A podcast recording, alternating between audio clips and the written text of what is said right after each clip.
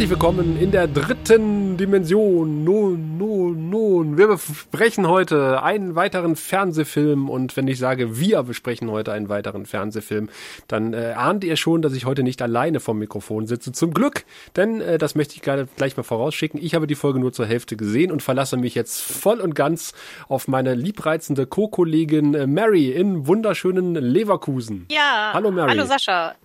Ich hoffe, ich kann meine Aufzeichnung noch lesen, aber Gott sei Dank ist die Erinnerung noch ganz frisch. Ich habe das nämlich erst gestern Abend geguckt. ja, es kommt mir auch vor wie gestern, dass ich zumindest die Hälfte dieses Films gesehen habe. Aber äh, leider hat die Zeit nicht mehr für mehr gereicht. Aber wie gesagt, äh, wir werden das Kind schon irgendwie schaukeln. Und das denke ich auch. ja, worüber reden wir heute? Über Third Space, was man übersetzen könnte mit äh, Drittraum, aber man hat es übersetzt in das Tor zur dritten Dimension.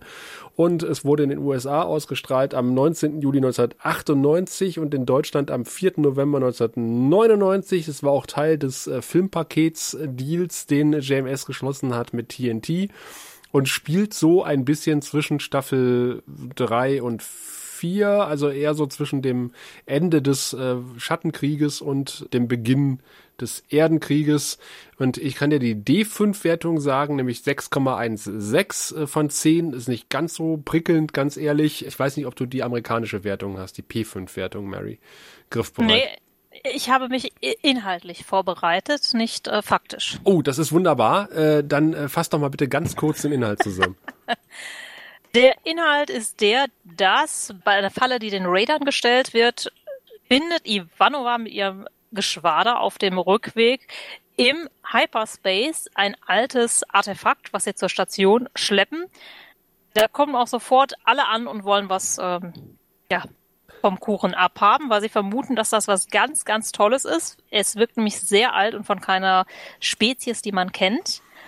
Und daher ist auch uns, sind auch unsere Freunde von Interplanetary Expeditions direkt als erste dabei und äh, Sheridan macht mit denen einen windigen Deal und zwar sollen die ihnen Ressourcen liefern, die sie aufgrund des Embargos der Erde nicht bekommen und sie dürfen dann das Alien-Artefakt untersuchen. Zeitgleich beginnt eine Reihe mysteriöser Albträume, in deren Mittelpunkt natürlich unsere Lieblingstelepathin Lita steckt, die auch schon bald darauf anfängt, eh, ja, umzudekorieren, würde ich mal sagen. Wie immer wird Lita auch äh, erst viel zu spät gefragt, was sie denn von ja. dem Ganzen hält. Und zwar als praktisch der wilde Mob schon die gesamte Station zerlegt und man denkt, hm, vielleicht liegt es an diesem Alien-Artefakt. Das wird mittlerweile von Interplanetary Expeditions und der ähm, Chefin von denen, Elizabeth Strand, ja, mit Energie versorgt, was gar nicht gut ist, meinen die Wallonen in Lita. Damit wird nämlich das Tor zum Third Space geöffnet, gute Elizabeth vermutet nämlich, dass es ein Weg durch, ja, noch schneller als der Hyperraum ist praktisch, durch ein Third Space.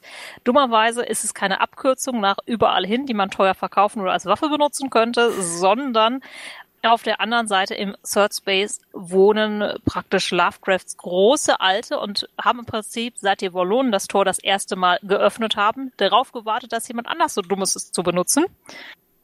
Zum Glück gibt es dann Sheridan, der wie immer mit einer Atombombe aus dem Ärmel durch das Tor schlüpft, mitten im größten Schlachtgetümmel und es noch schnell in die Luft jagt, bevor der riesen, riesen Alienzerstörer durchkommen kann.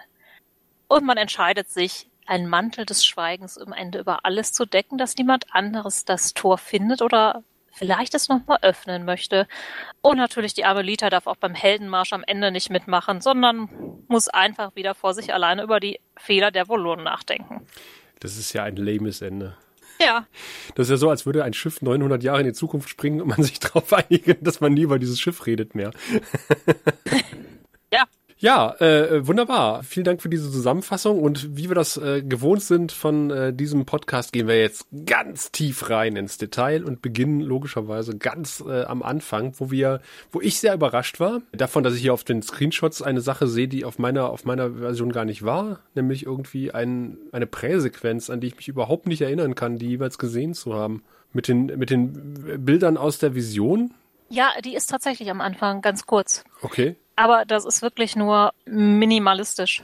Okay. Also im Prinzip so eine, genau Bilder von dieser düsteren Stadt als ähm, Foreshadowing. Dann sind die an mir vorbeigerauscht tatsächlich. Ach nee, da Das sind ist sie. ja- Ich gucke gerade nochmal, aber da sind sie tatsächlich. Na, wann hast du das gestern Abend geguckt? War ich, schon spät? Und in welchem Zustand vor allen Dingen. Wir sind ja auch dann relativ schnell nach dem ziemlich schönen äh, Vorspann-Bild auch äh, wieder in einem Raumkampf mit den Raiders und ich habe mich gefragt, äh, warum um alles in der Welt gibt es die Raiders eigentlich noch? Ich dachte eigentlich, dass die irgendwann mal besiegt worden wären. Ja, das dachte ich auch, aber vielleicht gibt es Nachfolgeorganisationen und so. Ich denke mal, Weltraumpiraterie stirbt ja nie aus. Das stimmt, das ist ein Da Geschäft der gibt es ja Zukunft. immer Leute.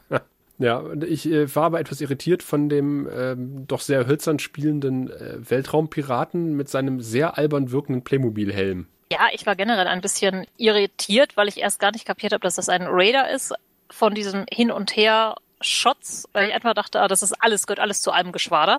Und dann dachte ich, nee, Moment, wir reden über was anderes. Da scheint es doch äh, um Forderung von Ivanova zu gehen, die nämlich entgegen ihrer sonstigen Vorlieben Ja, erst redet und dann schießen möchte. ja stimmt. stimmt auffallend. Wobei es, glaube ich, daran liegt, dass die Chancen wohl sehr, sehr ausgeglichen sind. Don Swayze ist der Raider-Leader. Der Bruder von Patrick Swayze. Vielleicht, ich glaube aber nicht. Is an American character actor noted for acting in dramatic series and soap operas as well as several feature films. Was finde ich denn da? Ich glaube, ich kenne keinen einzigen dieser Filme. Lass mich mal gucken, ob ich hier bei den Television. Prince of Bel Air hat aber eine Folge mitgespielt. Babylon 5 Third Space, Raider Leader. X-Files hat er eine Folge mitgespielt. Also das scheint eher so ein dritte Reihe Darsteller für kleine Rollen zu sein. In True Blood, sechs Episoden. Uh, glaube, True Blood war schon sein größter Erfolg. ja, da hat er mal in sechs Folgen geschafft. Das ist eine Leistung. Also ansonsten spielt er sowas wie Türsteher, wenn ich das richtig sehe. In großartigen Filmen wie Powder Blue. Uh, der gute Don Swayze, also äh, mindestens so bekannt wie Patrick, sein Bruder. Mhm. Der sieht aber auch ein bisschen aus wie Patrick Swayze. Ich finde tatsächlich schon. Ich dachte jetzt auch fast, dass. Jung, der jüngere Bruder von Patrick Swayze. Ach, da steht's auch. Ja, Relatives, da unten. Siehst du, deswegen kam mir, das, kam mir das Gesicht irgendwie so bekannt vor. Ja, Deshalb musst du dann die ganze Zeit an Dirty Dancing denken. ich habe die ganze Zeit Lust auf Wassermelonen gehabt. Ich weiß nicht warum. Und habe halt spontan eine Hebefigur mit meinem Monitor gemacht. Ich hoffe, das ist gut ausgegangen. Ja, ich brauche jetzt einen neuen Monitor, aber sonst ist es gut. Ja, Monitor ist ja nicht so wichtig für Podcasts. genau. Hauptsache das Mikro ist noch ganz. Naja, aber der, der Bruder von Patrick Swayze, der ist nicht so beeindruckt von Ivanovas Muskelspiel und sagt, ha, aber jetzt äh, zeige ich euch mal was jetzt, äh, wo wo der, wo der Raider seinen Most holt. Jetzt kommt nämlich das Trägerschiff der Raiders. Aber Ivanova ist davon wiederum nicht so beeindruckt und sie holt jetzt ihre White Star Flotte aus dem Ärmel. Da dachte ich so, ja, äh, gucken wir mal, wer hier den größeren hat, ne? Ja, das äh, finde ich aber ganz nett. Und wir erfahren dann ja durch Sheridan, der natürlich mitgeflogen ist, weil der kann ja nie auf der Station bleiben, wenn irgendwas los ist. In guter alter Star Trek Captain Manier. Sie laufen ein bisschen die Mausefallen-Metapher tot, finde ich. Weil sie reden dann, glaube ich, zwei, drei Minuten nur über Mausefalle und ja, dann nimm deinen Käse und geh nach Hause. Was? Und da hatte ich ja Lust auf Käse nach der Wassermelone. Diese Folge macht Hunger. Dann guten Appetit, hol dir noch schnell einen Snack. Ja, nee, ich trinke noch einen Schluck Wasser. Mach das. Ja, und dann äh, wird Ivanova ja auf den langen, langen Weg äh, nach Hause geschickt. Was auch nur passiert, damit sie dann im Hyperraum tatsächlich äh, auf, auf dieses Artefakt stoßen kann. Ich muss gestehen, dass ich mich so ein bisschen frage, können die White Star Schiffe denn nicht eigentlich die Jäger einsammeln? Die sind doch eigentlich groß. Wir haben mal in dieser einen Folge mit ähm, Captain Dingenskirchen auf der, auf der, wie hieß, wie hat er sein Schiff genannt? Maria? Der Captain Dingenskirchen von der, wie hieß sie noch? Ja, genau, der Captain Dingskirchen von der wie hieß er noch. Der hatte doch wir an, Quatsch, wir, der hatte doch Linia an Bord und den anderen auszubildenden äh, Ente, Ja. äh, äh, Ranger. Und die sind noch mit kleinen Shuttles gestartet. Und da hat man doch gesehen, dass man mindestens Platz für zwei Shuttles hat, wenn nicht gar für drei. Genau, und das waren ja mindestens fünf White Stars oder so. Ja. Da hätte man alle mitnehmen können. Gut, da waren vielleicht schon Shuttles drin, aber Ja, aber man hätte ja damit rechnen können, dass, äh, dass man eventuell ein paar Star Furies mit zurücknehmen müsste von dieser Mission. Also ich finde es auch ein bisschen arschig, die da irgendwie alleine durch den Hyperraum zurückfliegen zu lassen. Also ich fand es schon vom Gucken her sehr beklemmt. äh, ich fand's vor allem gut mit der Aussage, ja, jetzt hast du dir deinen Feierabend verdient, ist super gelaufen, jetzt Abmarsch nach Hause, wir warten dann auf dich, wenn wir ankommen vor dir. genau. Fliegt mal schön die fünf Stunden durch den Überraum. Ist eine Dienstreise. Du brauchst ja die, die, die Flugstunden. Das wird alles angerechnet. ja. Ach ja, aber bevor Ivanova ankommt und durch den Hyperraum fliegt, äh, sehen wir erstmal unsere gute Lüte Alexander bei ihrer täglichen Arbeit. Da war ich nicht ganz sicher, was ich aus dieser Szene machen sollte, weil irgendwie dachte ich, sehe ich hier irgendwie den, den, den Bruder von äh, Louis Dufiné und den, den Bruder des Blumenhändlers beim Overacting zu oder, oder was passiert hier eigentlich gerade? Ich persönlich fand die Szene irgendwie auf eine ganz merkwürdige Art ganz nett. Also mhm. eigentlich geht es ja nur darum, dass sie praktisch in Erinnerungen reingeht und dadurch diese Volon-Erinnerung an dieses Artefakt aktiviert wird, wohl auch dadurch, dass das Artefakt jetzt zur Station gebracht wird. Ja, genau. Und es geht ja, der eine Typ hat ja seinen Bruder seit 20 Jahren nicht mehr mit ihm gesprochen, weil er geglaubt hat, dass der ihn mit seiner Frau betrogen hat. Eigentlich ja. hat man ja so ein ganz bisschen kleines emotionales Drama, weil es stellt sich raus. Ist nee, nicht so. Ist ja. nicht so. Der war 20 Jahre umsonst sauer und stirbt jetzt demnächst. Ja, aber er kann es ja auch nicht glauben. Ne? Er sagt hier, das kennt doch mal. Ich finde ja den, den Alex, äh, den, der ist ja irgendwie auch grundsympathisch irgendwie, ne? Ich finde hm. total gut, wie er dann zu ihr sagt, immer, wenn ich 30 Jahre jünger wäre und du auf einem Auge blind, könnten wir wunderhübsche Kinder haben. Was auch immer er sagt. ja, ich finde ich find den Typen irgendwie toll. Das scheint irgendwie auch so ein Comedy-Darsteller zu sein. Auf jeden Fall heißt der eine Kip King und der scheint irgendwie auch ein Voice-Actor zu sein und der macht so viele Sketches und der hat unter anderem den, den Taylor Smurf gesprochen. Das ist, gibt es einen Schneiderschlumpf? Bestimmt, oder? Für alles einen Schlumpf. Ja, also den hat er unter anderem gesprochen in der Original-Schlumpf-Serie der 80er. Der sieht auch ein bisschen aus wie ein Schlumpf. Das ist, glaube ich, der, der bald stirbt. Ja, das äh, glaube ich auch. Der Bruder. Also ich finde das ja, das, am Ende glaubt er es ja dann doch und da fällt so alles in sich zusammen und er ist total traurig. Und ich finde, das ist vielleicht so ein kleiner Seitenhieb, dass man nicht einfach 20 Jahre sauer auf jemanden sein sollte, ja. sondern vielleicht auch mal einfach nochmal Kontakt sucht und nicht unbedingt über eine Telepathin. Ja, ist irgendwie wirklich äh, schade, ne? Aber es wurde so als, als, als Gag gespielt und ähm, wenn man nicht gerade du bist, dann denkt man da vielleicht auch nicht gerade drüber nach. Das kann sein. Nee, ich habe es Ich habe es einerseits witzig und einerseits tragisch hm. befunden und finde, dass man hier in zwei Minuten irgendwie so ein komplettes kleines Drama mit ein paar witzigen Momenten trotzdem äh, vorgespielt gekriegt. Also auch, wie Lüther dann geht und sagt, ja, ne, sie bezahlen dann demnächst meine Rechnung und ihm noch so auf die klopfte sie ihm auf die Schulter oder so. Das sieht fast so aus. Weil Lita hat ja schon nicht mehr so, also ihr geht's schon nicht ganz so gut. Ich war vielleicht genauso wie Lüther abgelenkt, ne? Also Lüther kriegt ja schon irgendwelche Visionen von irgendwelchen Schiffen im Hyperraum und, äh, und Gedöns und äh, darf in die Kamera stieren und ist irgendwie auch nur so halb bei diesem Gespräch dabei. Und das ging mir wahrscheinlich genauso in dem Moment. Und wir gehen dann, glaube ich, von Lüther direkt wieder auf das Bergungsteam im Hyperraum, was dann dieses riesen Ding gefunden hat. Wobei ich erst mal sagen möchte, ich finde das total Hammer, wie sie das ich weiß nicht, ob sie das früher schon gemacht haben oder ob ich mich nur an diese eine Szene erinnern kann, wie sie diese Kette im Hyperraum bilden. Schön, dass du das ansprichst. Das hatten wir tatsächlich schon mal in der äh, wunderbar schlechten Folge mit Captain Stinky. Ah. Mit der Rettet die Cortez. Und da haben sie das als das große heiße Ding ausgepackt. Ah, wir bilden eine Kette im Hyperraum. Das haben wir noch nie gemacht. Und jetzt scheint es irgendwie ein Standardmanöver zu sein. Ja, das hat man jetzt wahrscheinlich geübt, weil man weiß, das könnte man mal benutzen. Ich war sehr beeindruckt von den Computerdisplays in der Star Fury, äh, was mich unglaublich an Elite erinnert hat. Falls du es mal gespielt hast früher. Nee, das kenne ich nicht. Ah, okay. Da spielt man auch so einen, Space Merchant und äh, muss unter anderem an sinnlos rotierenden Raumstationen andocken. Ohne Computer und zerschellt regelmäßig beim Versuch, weil man äh, quasi sein Schiff exakt der Drehung der Station angleichen muss. Wenn man nicht den Computer hat, den man sich später erst leisten kann. Ah, okay. Ja, ich finde das auf jeden Fall total. Also ich finde es aber hier schön gemacht mit diesem hm? reingehen und auch dieses, nee, das driftet ab, wir können jetzt niemand anderen holen erstmal, wir müssen das selber ja, stimmt. finden erstmal. Ich hätte damit gerechnet, weil darauf rumgeritten wird, entfernen sie sich nicht zu weit vom Beacon Delta 4. Hm? Und ich, ich hätte schwören können, dass Delta 4 drauf geht, weil es wurden so viele Red Herrings gelegt, ja. im wahrsten Sinne im, im, roten Hyperraum, das stimmt. dass ich dachte, ey, der ist Toast. du hast einfach den Helm zu häufig gesehen. Ne? Du hast den Typen schon vorher gesehen in der Diskussion mit den Raiders, da denkst du, oh, ja. der stirbt gleich. Und dann ja. hier wieder und dann denkst du, oh, gleich passiert was. Und nee, der überlebt. Hat er nochmal Glück gehabt. Da war ich, ich weiß nicht, ob ich enttäuscht war, aber ich war überrascht. ich war dann auch überrascht von dem Fund und eine halbe Meile soll der ja groß ja. sein. Ist auch schönes CGI eigentlich. Also das haben sie ganz gut hingekriegt. Das ist natürlich ein bisschen wischiwaschi im Hyperraum, äh, zum Glück. Und äh, man, man schleift aber dann in dieser Hülle lang und man äh, sieht quasi mit Ivanova, was das für ein Riesenteil ist, was man da gefunden hat. Und ich finde ja total witzig, dass man es halt erst nicht sieht. Ne? Sie sehen es ja erst, hm. als sie praktisch drauf fliegen, wo ich mir auch denke, das zeigt eigentlich sehr gut diese Sichtverhältnisse im Hyperraum, die praktisch nicht existent sind. Ja, ist einfach rot, das Ding. Vielleicht liegt es daran. Bestimmt.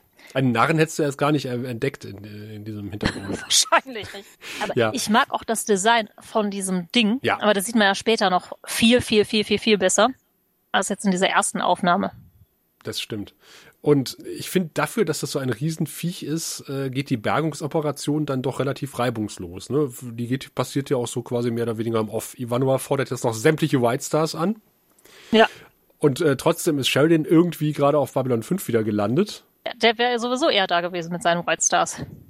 Aber er hat gesagt, Bergungsmission langweilig, nee. ich glaube, die brauchen alle Star Furies und fünf White Stars. Ach so. Die ähm, Star Furies machen einen Hauptteil, glaube ich, dieser Zieharbeit. Wo ich mir auch da, und die Station lasst ihr schutzlos zurück mitten im Krieg, aber gut. Müsst ihr naja, selber wissen. Aktion noch ist total. ja die Kriegserklärung nicht. Ne? Noch sind wir in einem, in einem Punkt, glaube ich, wo nur das Embargo gegen Babylon ja. 5 besteht, aber nicht der offizielle Krieg schon.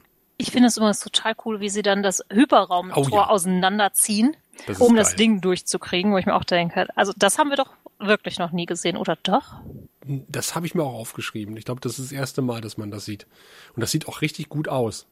Ja, und auch irgendwie logisch, dass man das machen kann, hm. ne? aber auch um die Größe von diesem Ding zu verdeutlichen, so alles, was auch an First, wobei die First One Schiffe, die mussten ja nie durch Hyperraumsprungtore fliegen, ne? aber es ist einfach enorm groß. Ja, es sieht auch total schön aus, wie sie dann irgendwie mit, mit Drahtseilen tatsächlich dieses Schiff da rausziehen aus dem Hyperraum. Ja. Was, was überhaupt nicht schön aussieht, ist dann der Lüteraufkleber auf der, auf der Außenscheibe. Das hätten sie tatsächlich etwas schöner machen können. Vor allem, das haben wir ja auch schon schöner gesehen, diese Nahansichten in Durchscheibe. Das sieht überhaupt nicht aus, als würde Lüter hinter der Scheibe stehen. Das sieht aus, als hätte man einen Lüteraufkleber von außen drauf geklebt auf die Station. Ja, da stimme ich zu. Und äh, da habe ich mich auch gefragt, äh, da kriegt sie auch wieder so ein äh, Flashback, hätte ich fast gesagt, ein Flash-Forward. Man sieht, äh, man sieht quasi haufenweise Leichen auf dem Sockerler rumliegen. Man sieht sie mit zerzauserter Frisur rumlaufen. Das, leicht lockigen Frisur, das steht ja, ihr eigentlich ganz gut. Das steht ihr super. Also ich fand sie sah total, also ich habe gar nicht auf die Leichen geachtet, sondern nur gedacht, boah, sieht die cool aus. Also müsste sie eigentlich häufiger mal tragen. Ja, das dachte ich auch. Und was ich dazu direkt aus dem Commentary hinzufügen kann, also die gute Patricia Tollman bezeichnet das oder die gesamten Aufnahmen als Litas Bad Hair Day, weil sie im Prinzip alle paar Sequenzen einfach nur eine schlecht sitzende Frisur hat. Das stimmt, da kommt nachher noch sowas, wo so ja. total fettige Haare hat. Wo ich denke so, hui. ja. Aber ich, ich frage mich halt, warum Lüther nicht an der Stelle schon äh, mal sagt, du, ich bin hier äh, eine Spitzentelepathin, was ihr da aus dem Hyperraum gezogen habt, das gibt mir den Yibi. Ja, und äh, ganz merkwürdige Visionen. Und nach all dem, was, was ich da mit den Wallonen mitgemacht habe, sollte man vielleicht auf diese Visionen hören. Ich glaube, dass sie zu dem Zeitpunkt schon nicht mehr richtig ansprechbar ist sie weiß ja auch später teilweise gar nicht mehr, was da passiert ist, oder sie kann sich auch an Zack nicht mehr erinnern, was ich so traurig finde, aber da können wir später noch zu. Ich glaube, dass diese Wallonen-Erinnerung praktisch gerade ihr Gehirn so ein bisschen brät, weil die Wallonen, glaube ich, teilweise einfach nicht gewusst haben, was sie da machen, als sie das alles in ihr implementiert haben oder auch ihre Superfähigkeiten verankert haben. Ah, okay. Ja, stimmt. Es wird ja später gesagt, die kann sich ja letzten drei Tage oder sowas nicht mehr erinnern. Es kann natürlich sein, dass das mit dem Punkt schon passiert. Davon abgesehen hätte ihr ja eh wieder keiner zugehört. Ja, das äh, prangere ich auch an, ja. Äh, das ist wirklich, also ich muss auch an der Stelle sagen, dass mir Lüther in dieser Folge oder in diesem Film sehr gut gefallen hat. Ich fand auch, mhm. Patricia Chalman hat sehr gut gespielt, an zumindest ja. vielen Stellen. Und das hat mir vielleicht auch gerade nach Staffel 5 nochmal diese Tragik dieser Figur eigentlich klar gemacht. Das geht, glaube ich, beim ersten Gucken Third Space so ein bisschen unter. Aber ich fand es jetzt einfach total tragisch für Lita. Und ganz viel von dieser Figur wird da schon gezeigt in diesem Film. Hm. Ja, das stimmt. Ich fand es ein bisschen schade, wie man hier wir abgebürstet hat, nämlich oder oder ein Problem, was ich mit dieser ganzen äh, mit dem ganzen Setup hatte, oh, dass ja. man da dieses Artefakt rausgezogen hat und dann schickt die Liga der blockfreien Welten, die ja nicht mehr Liga der blockfreien Welten heißt, glaube ich zu dem Zeitpunkt schon, obwohl ich glaube schon noch, ich weiß es nicht, äh, schickt ja wir vor, der nun äh, Sheridan äh, bitten soll oder Bescheid sagen soll, dass die Liga verlangt, an der Untersuchung des Objektes beteiligt zu werden. Und da sagt Sheridan, naja, das habe ich mit Delenn besprochen und wir meinen, nö, lass uns das erstmal machen, weil das würde nur Streit geben, wenn da jeder dran rumfummelt an diesem Objekt. Aber wir halten euch auf dem Laufenden äh, über alles, was wir finden. Und ich dachte so, also da lässt sich die Liga wirklich sehr leicht abspeisen. Also ich hätte da wahrscheinlich ähm, mit mehr Gegenwind gerechnet. Ganz Also, ehrlich. Ich finde auch, das ist doch eigentlich schon so ein Hinweis auf das leicht autoritäre Verhalten Mhm. oder auch diktatorische von Sheridan, was wir dann auch in der fünften Staffel schon Ja. sehen. Und das war für mich sowas, wie soll ich das sagen? Das zeigt halt auch die Vor- und die Nachteile einer Demokratie. Ich musste irgendwie sofort an ähm, Europa aktuell und Impfstoffbeschaffung denken. Ne? Wenn du so ganz viele Leute hast zusammen, das gibt immer Querelen und das gibt nicht das optimale Ergebnis vielleicht, aber die Leute haben alle zusammengearbeitet und es gibt vielleicht das gemeinschaftlich gute Ergebnis. Aber ja, wenn einer das alleine macht, kommt er halt besser zu dem Ziel, was er sich vorstellt. Ich musste vor allen Dingen auch an, äh, an äh, Picard denken, an Star Trek Picard, die, die unsägliche Serie, wo man ja aber ein zumindest multiplanetares äh, Forscherteam auf diesem Borg-Kubus hatte, was ich sehr stimmungsvoll fand.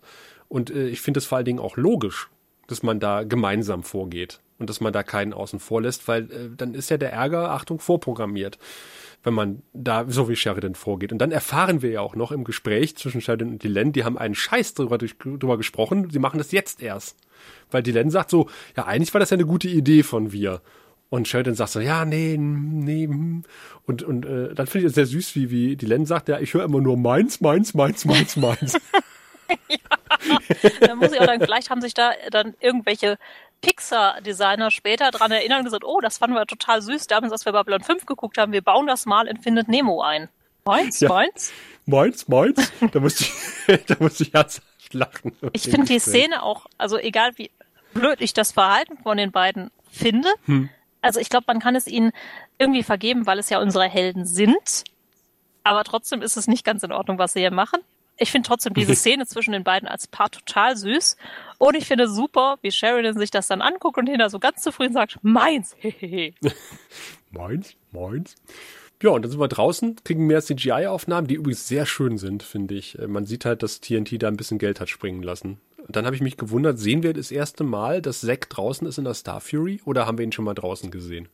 glaube nicht. Ich fand das aber ziemlich cool und ich fand auch cool, er scheint ja mit seinem Team irgendwie draußen einen Sicherheitscheck zu machen und erstmal zu überprüfen, okay, was könnte dieses Ding kaputt gemacht zu haben. Ne? Also im Prinzip ist das ja auch, wie soll ich das sagen, äh, ist das ein forensischer Ansatz? Also wirklich dieses, okay, warum ist das kaputt? Was für Bedrohungen könnten für die Station entstehen? Finde ich super. Und was ich auch super finde, wenn du dir die Aufnahmen von dem Ding ansiehst, das hat ganz viel so organische Struktur. Ja. An einigen Stellen sieht es so fast aus wie Wolle, an anderen eher wie Holz. Das stimmt. Das sieht richtig schön aus. Und vor allen Dingen ist das so kompetent und sinnvoll, das hätte man von äh, Garibaldi nie erwartet wahrscheinlich. Was Sekt macht. Ja, total. Ja, Warum hat man hier eigentlich Garibaldi rausgeschmissen? War der zu dem Zeitpunkt war der weg, ne? ich denke ja, dass der gerade weg war. Aber so hat man sich auch einen Schauspieler gespart. Auch gut fürs Budget. Ist mir auch gerade eingefallen, wo ist eigentlich Garibaldi in der äh, Folge? Aber ich glaube, wir müssen mal den, den Zeitstrahl sich nochmal genau Garibaldi? angucken. So sieht's aus. Oh Mann, wenn ich jetzt wüsste, Und- was diese Zeichnung mir sagen soll.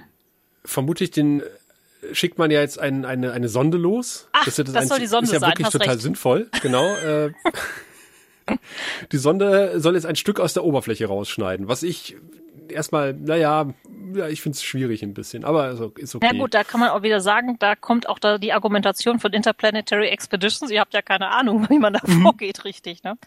Ob die Ahnung haben, das äh, können wir nachher diskutieren. Das stimmt.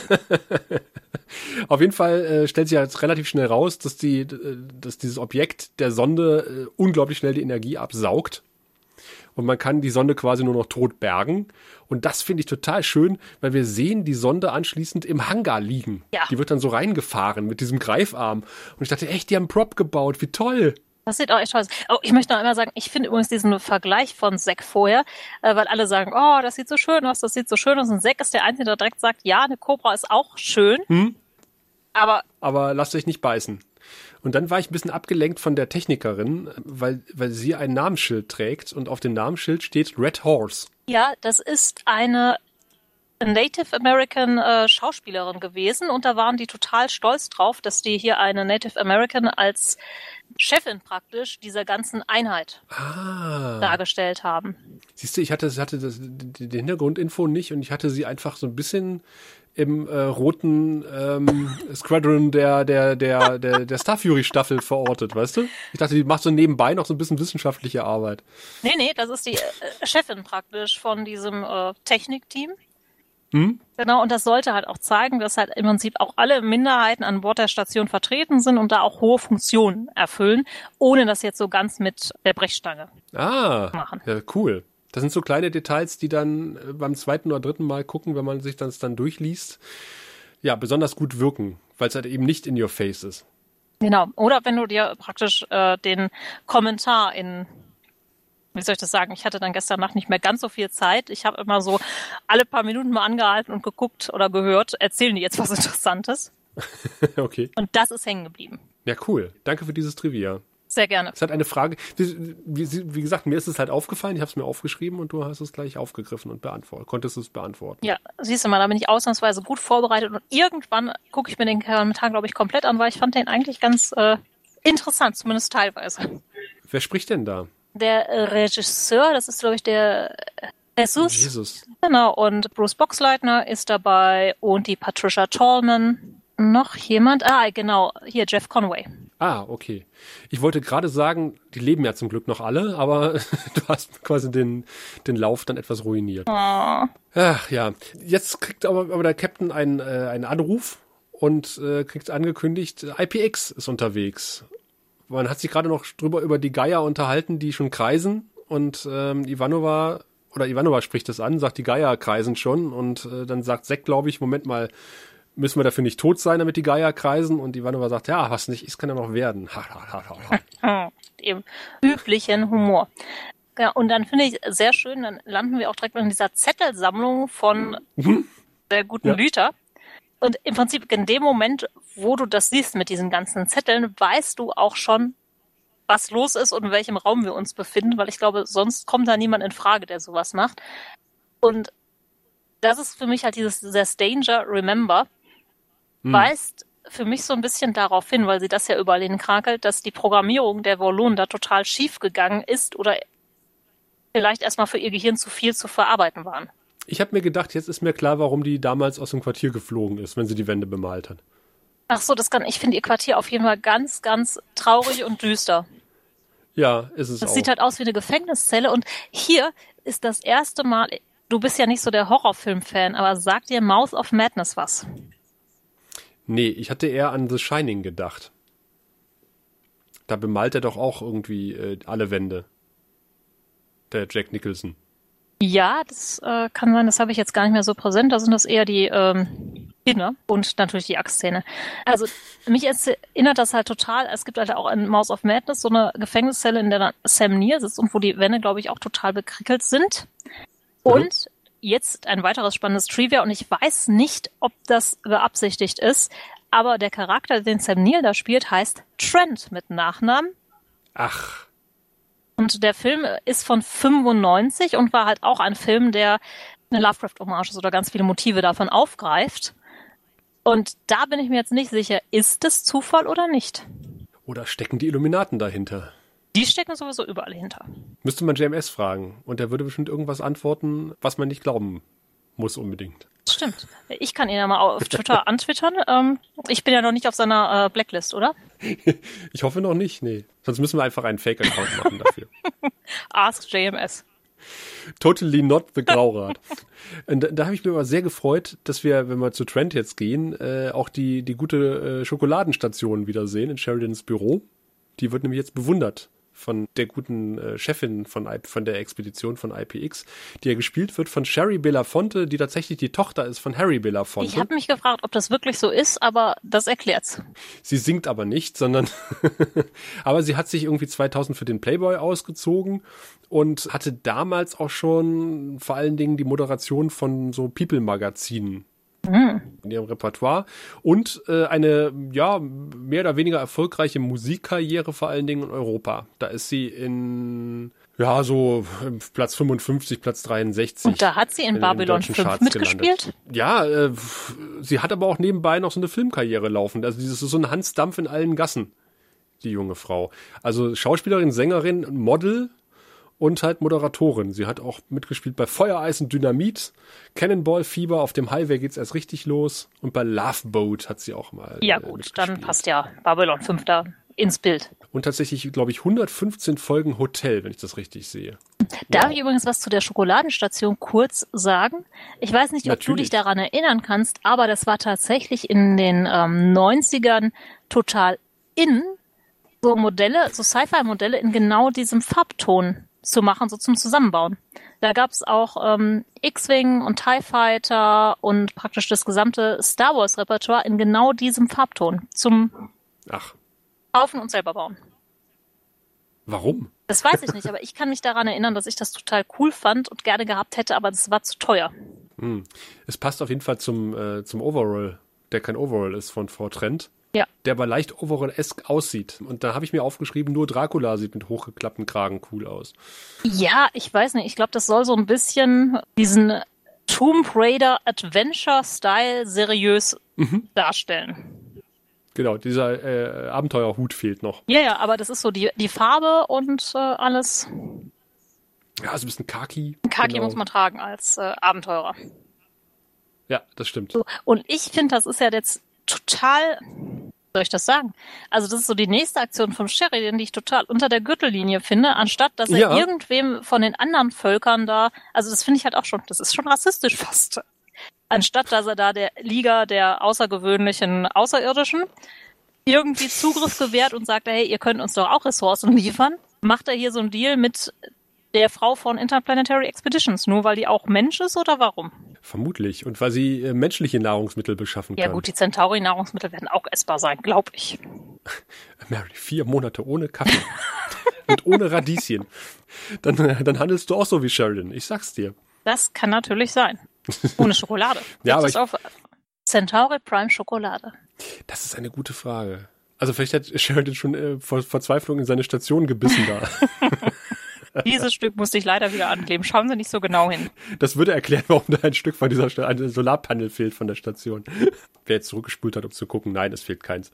Aber ich finde es sehr schön, dass wir so äh, gesagt bekommen von, äh, von einer doch relativ großen Expeditions Expeditionsbombe, in dem Fall passt es, äh, dass das IPX doch außerhalb der Gesetze der Erde operiert und ja, sich da um Embargos doch recht herzlich äh, wenig schert und äh, auch Verträge mit vielen anderen äh, Völkern hat im, im Universum und äh, so ein bisschen so das eigene Ding machen kann.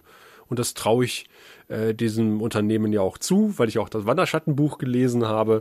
Da wundert's mich aber halt umso mehr, dass Sheridan dann einfach so vertrauensselig ist und dann nur, weil Frau äh, Trent Kaffee und Radieschen verspricht, da äh, quasi den, die, die Hand reicht, den Hand oder einschlägt. Ja, vor allem ist ja Interplanetary Expedition hat ja auch so ein bisschen unterschlagen, was mit seiner Frau damals passiert ist. Ja, also ja, mit der Vorgeschichte vor allem genau. Also dass die so ein bisschen Dreck am Stecken haben und da über Leichen gehen, müsste er mittlerweile wissen. Ja, über die Leiche seiner Frau. Verdammt.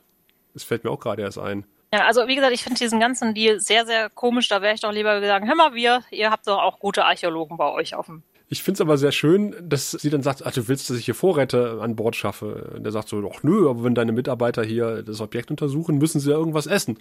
Da können sie gleich genug für ja. alle mitbringen. Das fand ich irgendwie, für das, diesen Dialog fand ich sehr schön. Der, der Dialog war echt schön. Sie fragt ja irgendwie, störe ich? Und er sagt dann irgendwie sowas ganz Diplomatisches und, und sie sagt so, ach komm, das, äh, das ist doch diplomatisch für pack deine Sachen und verschwinde. Und er sagt so, ja, eigentlich ist es so. du hast mich durchschaut. Ja, und das sagen sie auch zweimal, ne? Und er hm. weist auch darauf hin, dass wenn sie irgendwas machen, dann äh, ist er der Erste, wenn es eine Waffe ist, der das Ding in die Luft sprengt. Genau, weil er möchte nicht, dass das äh, als Waffe gegen seine Station benutzt wird von der Erde. Wobei er tatsächlich auch sagt, auch gegen andere Völker. Er will halt nicht, dass die Erde es gegen irgendwen einsetzt. Ja. Er sagte, das finde ich sehr schön, es gibt Politik und es gibt Geschäfte. Das ist ein, ein schöner Spruch für ein Kissen. Ja, das stimmt. Aber auch das äh, finde ich nicht gut. Ja, unsere Hörerin Emma fand nicht gut, die hat die Folge ja auch demnächst gesehen, äh, dass hier Carbon-Dating bei einem anorganischen Material durchgeführt wurde. Wir kriegen ja einen Funkruf und äh, Sheridan kriegt jetzt quasi warm oder lauwarm serviert, äh, dass das Ding über eine Million Jahre alt ist. Das hat jetzt die, die C14-Analyse ergeben. Und äh, Emma sagte, das funktioniert nicht bei anorganischem Material. Ich bin kein Experte, ich weiß es Moment, nicht. Moment, wir wissen aber nicht, ob es anorganisch ist, weil es sah organisch aus. Das stimmt. Und es war es Volon-Technologie. Das stimmt. Also es ist organisch, äh, die Einwände sind zurückgeschmettert, liebe Emma. Ich habe mein Wallon-Briefing halt gelesen.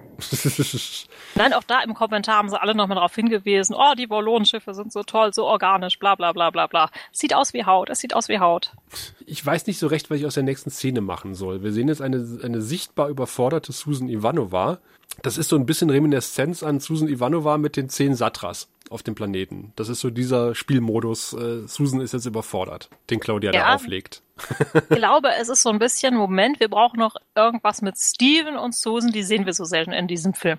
Ja, Die Susan nervt doch bestimmt total, dass Leute ihre Station durcheinander bringen. richtig. Und dafür, dass, äh, ich, dass Susan sonst so ein tougher Mensch ist, äh, agiert sie hier relativ hilflos und zurückhaltend, finde ich. Also nee, ich glaube, das ist einfach auch so das Kollidieren von zwei Welten. Mhm. So Wissenschaftler agieren ja ganz anders als Militärleute. Den Stimmt. Militärleuten muss ihr bloß einen Be- Befehl zu brüllen, so die Wissenschaftler sind in ihrer eigenen Welt, ah, ne, dann datiere ich das jetzt hier und dann muss ich diese Kiste darüber tragen und la la la la la. Ach, Uniformen interessieren mich gar nicht.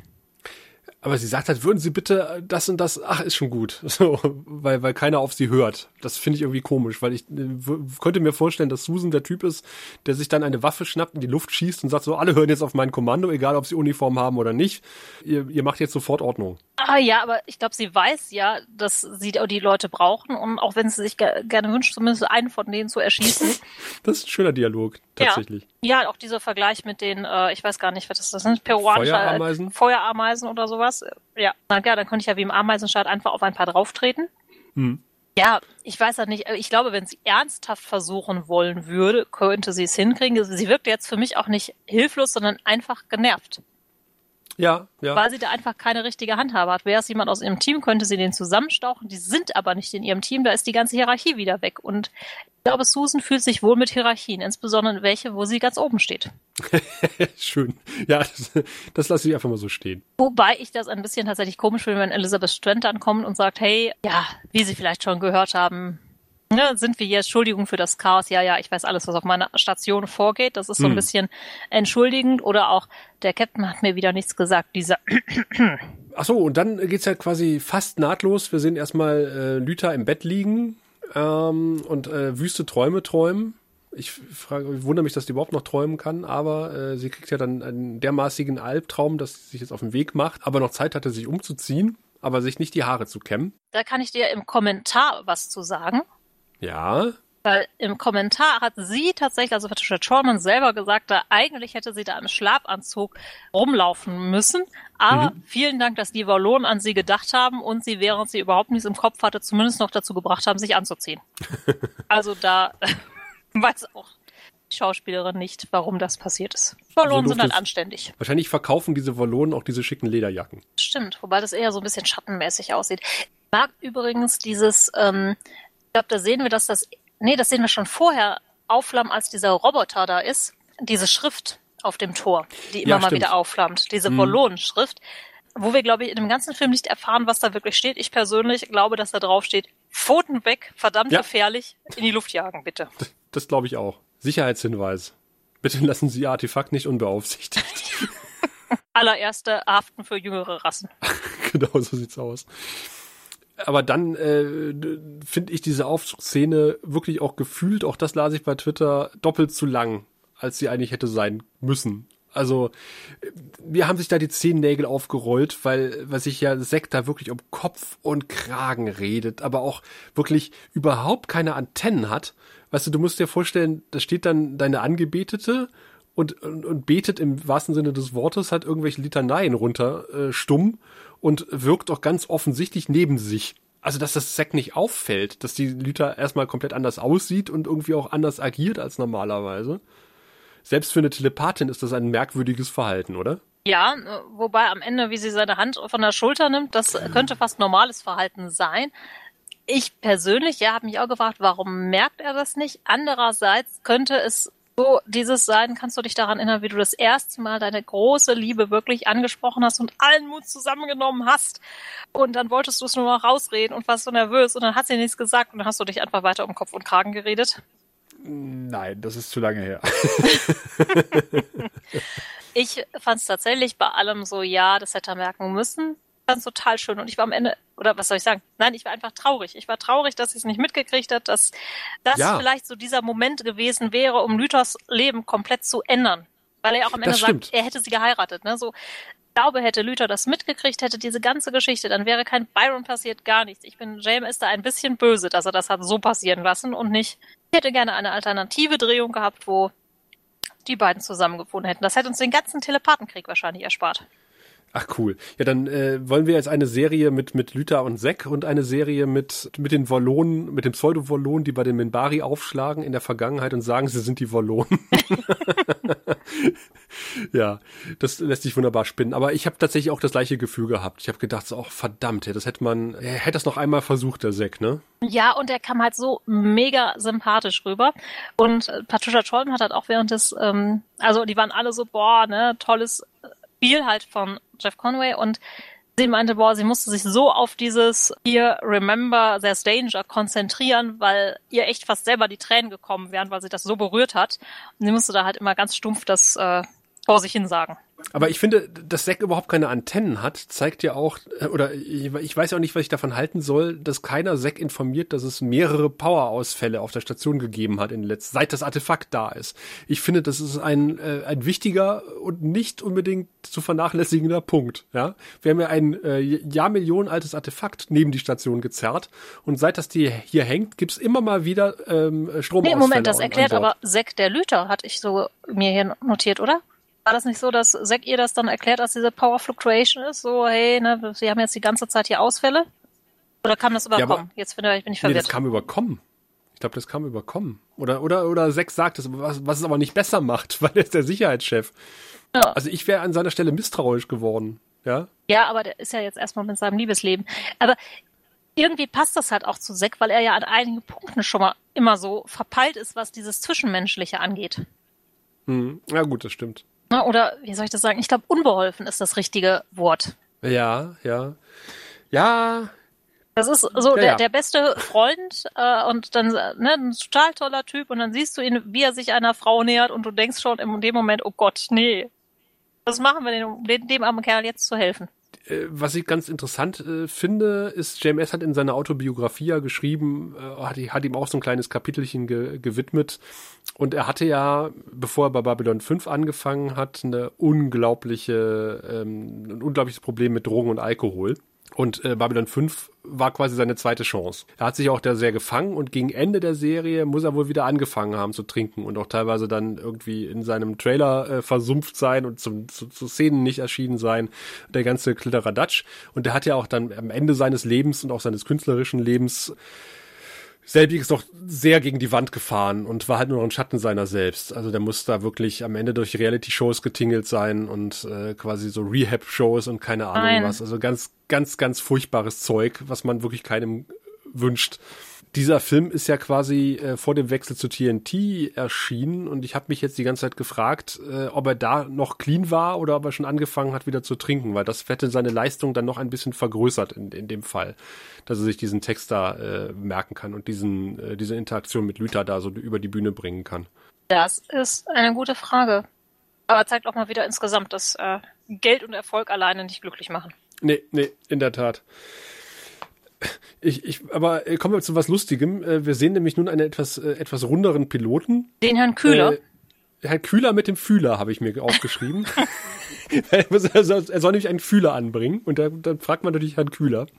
Und Herr Kühler, weiß ich nicht, der hat, der hat eine Kapuze auf, ein Basecap und eine Schweißerbrille. Warum auch immer. Und die Schweißerrolle über dem Basecap, während er da in dem Schiff rumsitzt. Das ist echt. Da habe ich mir auch gewartet, warum? Alle anderen tragen normalerweise einen, einen Helm, falls mal was kaputt geht am Schiff. Und einen Raumanzug. Und er, und er trägt nichts dergleichen. Er trägt ein Basecap und eine Schweißerbrille, aber nicht über den Augen, sondern über dem Basecap. Mal, Kühler, es tut uns leid, aber das Geld hat nicht für einen weiteren Helm gereicht. Da ist vielleicht auch so, ne, die Handwerker sind einfach entbehrlicher. Da können sie sich keine teuren Helme für leisten. Dafür hat Eduardo nicht gekämpft, ja, in der Gewerkschaftsfolge. Dafür- das ist jetzt Herr Kühler. Herr Kühler, wahrscheinlich für, den- für den Grill von Herrn Kühler ist das ganze Geld draufgegangen. Der Kühler-Grill. Ah, ja. ja, du weißt doch, ich bin nicht so der Ah, ja, der, der, und Autos und so, ne? der war, der war mies, ich weiß, äh, ja. Aber vielleicht. Außerdem versuche ich hier zeitgleich noch aus meinen, ich versuche wieder hier rauszufinden, was diese Zeichnung sein soll. Es sieht aus wie eine futuristische Uhr, vielleicht eine Smartwatch, aber. Vielleicht sind es die, die Wartungsroboter, die jetzt auf das Objekt zufliegen, auf das Artefakt. In einer ziemlich coolen Formation, möchte ich sagen, die fast aussieht wie ein Star Fury. Also so X-förmig. Das sieht echt gut aus. Ja, ist dir übrigens aufgefallen, ich weiß nicht, ob ich mir das hier das erste Mal notiert habe oder später, dass das Objekt jetzt momentan in dieser T-Form Mhm. und wenn du diese T-Form ein bisschen weiter denkst und dir diese Rundung so betrachtest, ein bisschen fallisch aussieht. Ich hätte eher an so einen, ähm, äh, an diese nordischen Amulette gedacht, die viele Männer um den Hals hängen haben. Wahrscheinlich aus genau diesem Grund. Das ja klar, weil wegen Phallus. Ja. Nee, also an, an Phallus-Symbol habe ich jetzt nicht so gedacht, ehrlich gesagt. Äh, Das war auch in einer anderen Szene, wo es, glaube ich, noch ein bisschen äh, krasser so wirkte, als man dieses das erste Mal so sieht. Also außerhalb von äh, äh, Babylon 5 Podcast-Bewertungen denke ich wenig an Penisse. Vielleicht auch damit Nee. Das war irgendwie in einer Szene, wo ich dann dachte, hör, Moment mal, sah das schon immer so aus? Aber es sieht echt gut aus, ne? Wenn jetzt die Star Furies kommen und dann die Wartungsroboter aus dem All pusten. Und ich habe die ganze Zeit da ge gesessen und gesagt so, nein, äh, fliegt erstmal um die Wartungsroboter rum und schießt von der anderen Seite. Nicht, dass ihr das Objekt aus Versehen trefft. Und genauso machen sie das ja zum Glück dann auch. Weil ich habe damit gerechnet, dass jetzt ein Schuss dieses Objekt trifft und äh, es damit zum Leben erweckt. Aber dem ist nicht so, weil äh, wir dürfen nicht vergessen, wir sind jetzt vielleicht schon eine Viertelstunde in der Folge drin.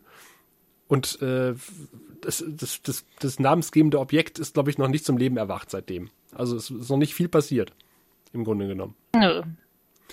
Ich war aber etwas verwirrt, weil wir ja nur mit Zack und seinen Mannen unterwegs sind. Äh, da liegt irgendwie einer auf dem Boden.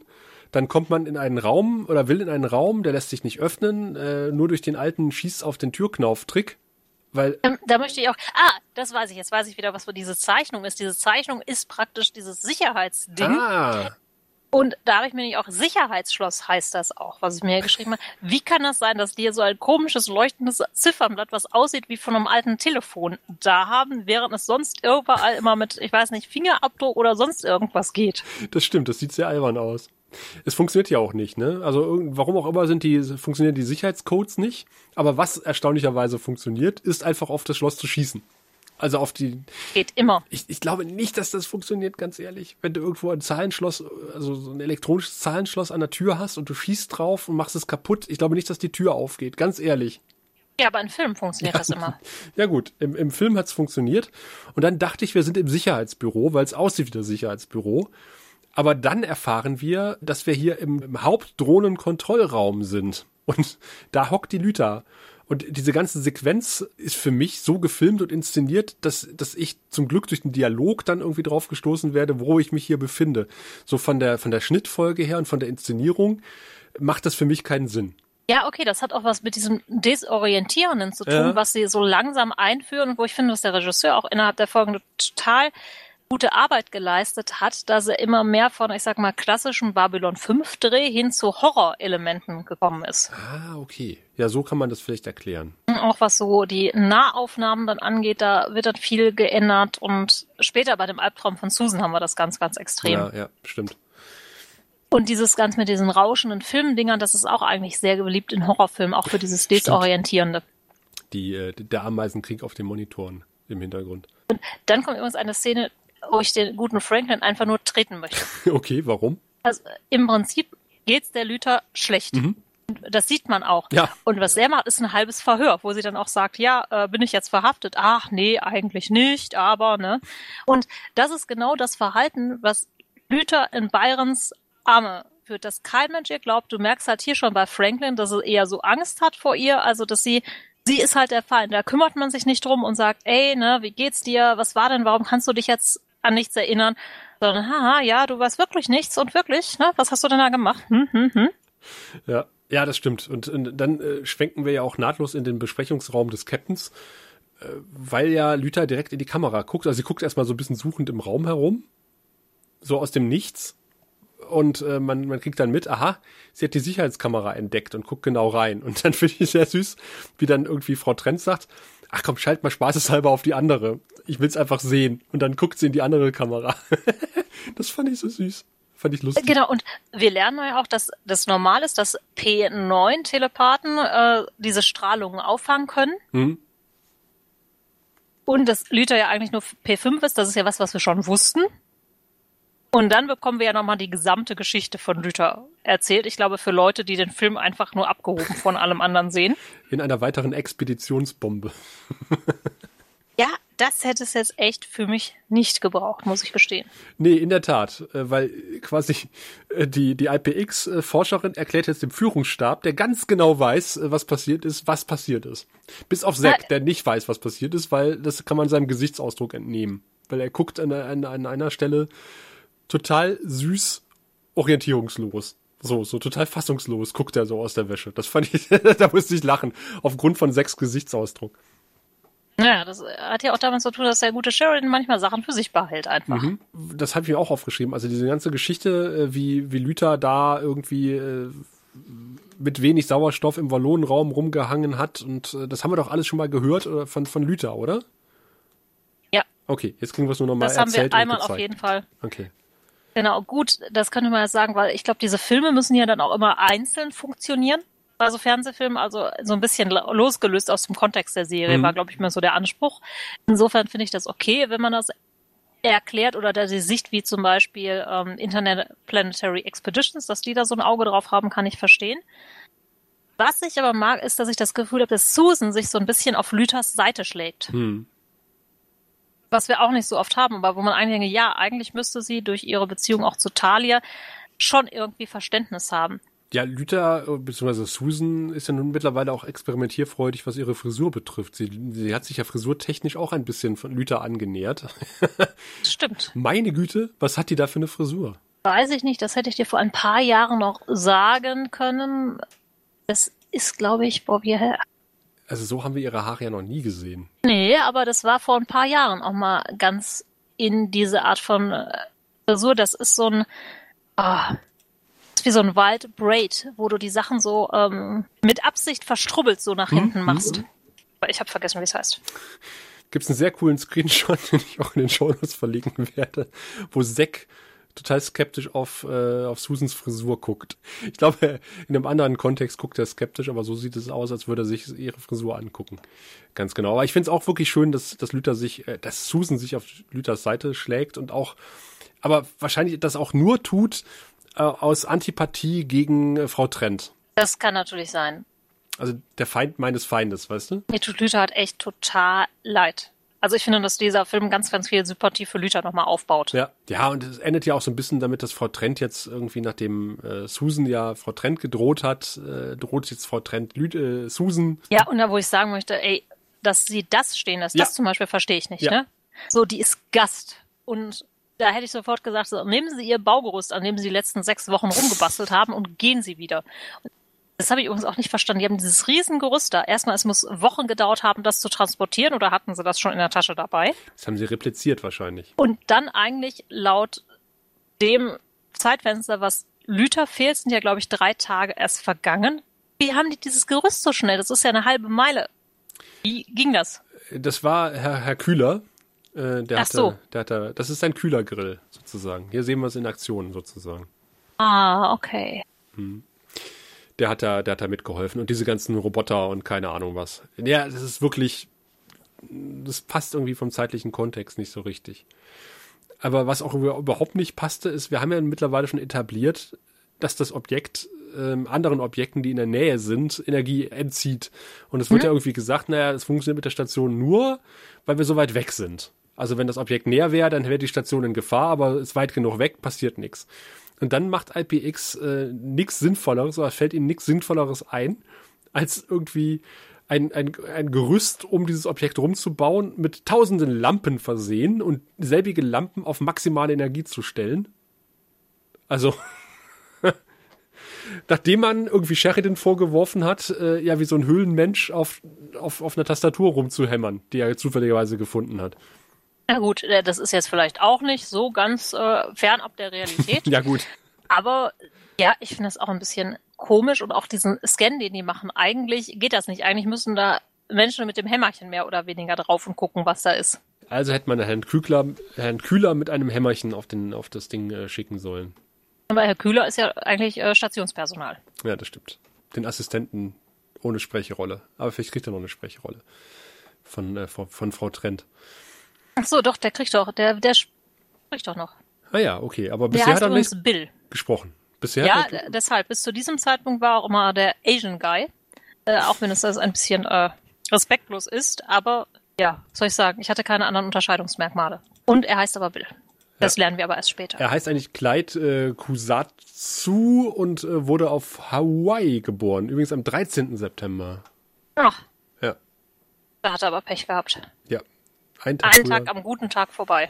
Er hat bei Doctor Strange mitgespielt. Und eine Rabbi im Wilden Westen. Und bei Ja. vielen, wahrscheinlich äh, spielt er immer lustige Asiaten. Wahrscheinlich musste er auch bei, bei, bei Mesh, wo er vier Folgen mitgespielt hat, hat er wahrscheinlich dann irgendwie Koreaner gespielt. Das ist anzunehmen. Ach du meine Güte, der hat, der hat eine, eine, äh, eine Biografie, das ist eine Filmografie, das ist ja Hammer. Der hat ja fast überall mitgespielt. Herr der Ringe? Herr der Ringe, er hat bei Star Trek mitgespielt, in drei Folgen TNG. Oh. Ja, äh, warte mal, Herr der Ringe. Nein, er hat den Avatar, Herr der Elemente, ähm, äh, jemanden Ah, dicht synchronisiert. Ja, immerhin. Welcher Herr ist ja letztendlich egal. Wie kommen wir jetzt zum Bild, zum, äh, zur, zur weiteren Szene? Nicht Bill liegt ja quasi irgendwo auf dem Sockerlo rum, offensichtlich. Ich dachte, wir sind im braunen Sektor, aber wir Das sind dachte ich offensichtlich auch. doch im Sockerlo, weil äh, als nämlich der Typ aufwacht, äh, sehen wir ja hoffenweise Händler im feinen Geschmeide und auch Centauri, die sich ja normalerweise nicht im braunen Sektor rumtreiben. Und ich war mir nicht ganz sicher, ist das ein Traum, was er da sieht, weil die bewegen sich ja alle wie Zombies. Oder sind die auch unter dem Einfluss? Ich glaube, die sind auch unter dem Einfluss. Die sehen wir auch später immer wieder, auch dieselben. Also gerade diesen Centauri habe ich, glaube ich, dreimal innerhalb des Films gesehen. Und äh, den Drasi, glaube ich, auch. Ich glaube, alle. Die sehen sich ja dann auch teilweise in ihren Träumen. Ich finde übrigens äh, diese erste Darstellung von diesem komischen Wurzelgebilde, also die haben sich, glaube ich, von Wurzeln inspirieren lassen, Mhm. finde ich ziemlich gut. Ja, wie das so ein bisschen erwacht, ne? Ja. Im Traum. Also weil Also das halt auch Traum so meine ich ja, total ne? abstrakt ist und dann siehst du auch diese Lichtlinienführung dahin und alles, das sieht echt Das ist vielleicht der alte vertrocknete Baum, den man bei Xena immer sieht, Mary. Das könnte natürlich sein, ja. Aber der ist ganz schön gewachsen seitdem, ist er auch ein paar Jahre her. Er ist ein paar Millionen Jahre, ne? Also von Ja. daher hat er Zeit gehabt zu wachsen. Da kann man häufig drunter herreiten. das stimmt. In jeder Folge. Wolltest du jetzt Schleichwerbung machen, so superschwellig, wo wir schon mal dabei sind? Ein bisschen. Ja. Ich, ich hörte auch der ein oder andere und die ein oder andere hat sich mittlerweile eine Xena Komplettbox gekauft und die sind nur noch äh, unter der Ladentheke erhältlich. Oh äh, wie ich dann auch hörte, ja. Auch die sind schwer zu bekommen inzwischen, was ein bisschen blöd ist, weil ich mir irgendwie nur die erste Staffel gekauft habe. Und ich hoffe, dass ich, bis wir bei Staffel 2 sind, dann auch die zweite Staffel äh, käuflich erwerben kann wieder. Ja, Ja. aber das kriegen wir irgendwie Ich denke ja. gelöst. Äh, bei Herkules hast du das Problem zum Beispiel nicht. Das weiß ich nicht, aber wer will eine Herkules Komplettbox kaufen? Ja, ich nicht, aber Amazon dachte, ich bräuchte eine passend Ah. zu meiner Xena-Komplettbox. Okay. Und bot mir das als Werbung an. So als kostenlose Beilage würde ich es noch nehmen. Ja, ich fürchte nicht, sie wollten immer noch 60 Euro dafür. 60 Euro. ist ja, Ja. der Hammer. Nee, das ist es nicht wert. Nee. Dann, dann lieber halt in Dauerschleife gucken, wie Kevin Sorbo durch ein Weizenfeld streift. Dann, dann redet er auch nicht, äh, kein, dann redet er keinen Scheiß, dann läuft er einfach nur, sieht gut aus dabei. Das reicht mir schon. Ja, das stimmt. Naja. Also wie gesagt, hört Radio Amphipolis, den deutschen Xena-Podcast. Also wenn ihr uns gerne hört Podcast-Prinzessin. und genau. Also in einer ähnlichen Zusammensetzung würde ich sagen, wie diese Folge, die ihr jetzt gerade hört, vom Grauen Rat. In einer ähnlichen, genau. Ganz ähnlich. Ja, äh, und das ist jetzt quasi die Stelle, wo meine Aufzeichnungen enden und ich mich jetzt ganz entspannt zurücklehne und äh, mit dir einfach nur noch über die Bilder und Eindrücke philosophieren und deine Erkenntnisse, die du mir jetzt einfach äh, zu, zuteil kommen lässt.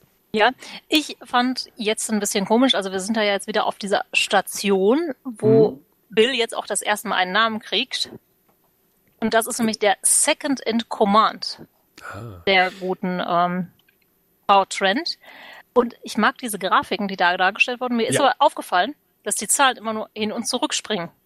Also da wird nichts aufgezählt, das ist wirklich nur so eine, ja, so eine Dauerschleife, würde ich sagen. Okay. Und sie haben das äh, Fenster von CNC äh, benutzt dafür. Stimmt. Aber ich bin mir auch nicht sicher, wo sitzen die denn? Die werden ja irgendwo auf der Station sitzen oder haben die so eine Außenzelle an der Ich glaube, wir sehen vorher eine Außenaufnahme von diesem Forschungsschiff, bevor sie das erste Mal zu sehen sind. Wo sie denn da die künstliche Schwerkraft herhaben auf dem Ding, ist eine, steht auf einem anderen Blatt. Auf jeden Fall wissen wir da schon, dass die gute Frau nichts Gutes plant, während sie da rausguckt und sinniert.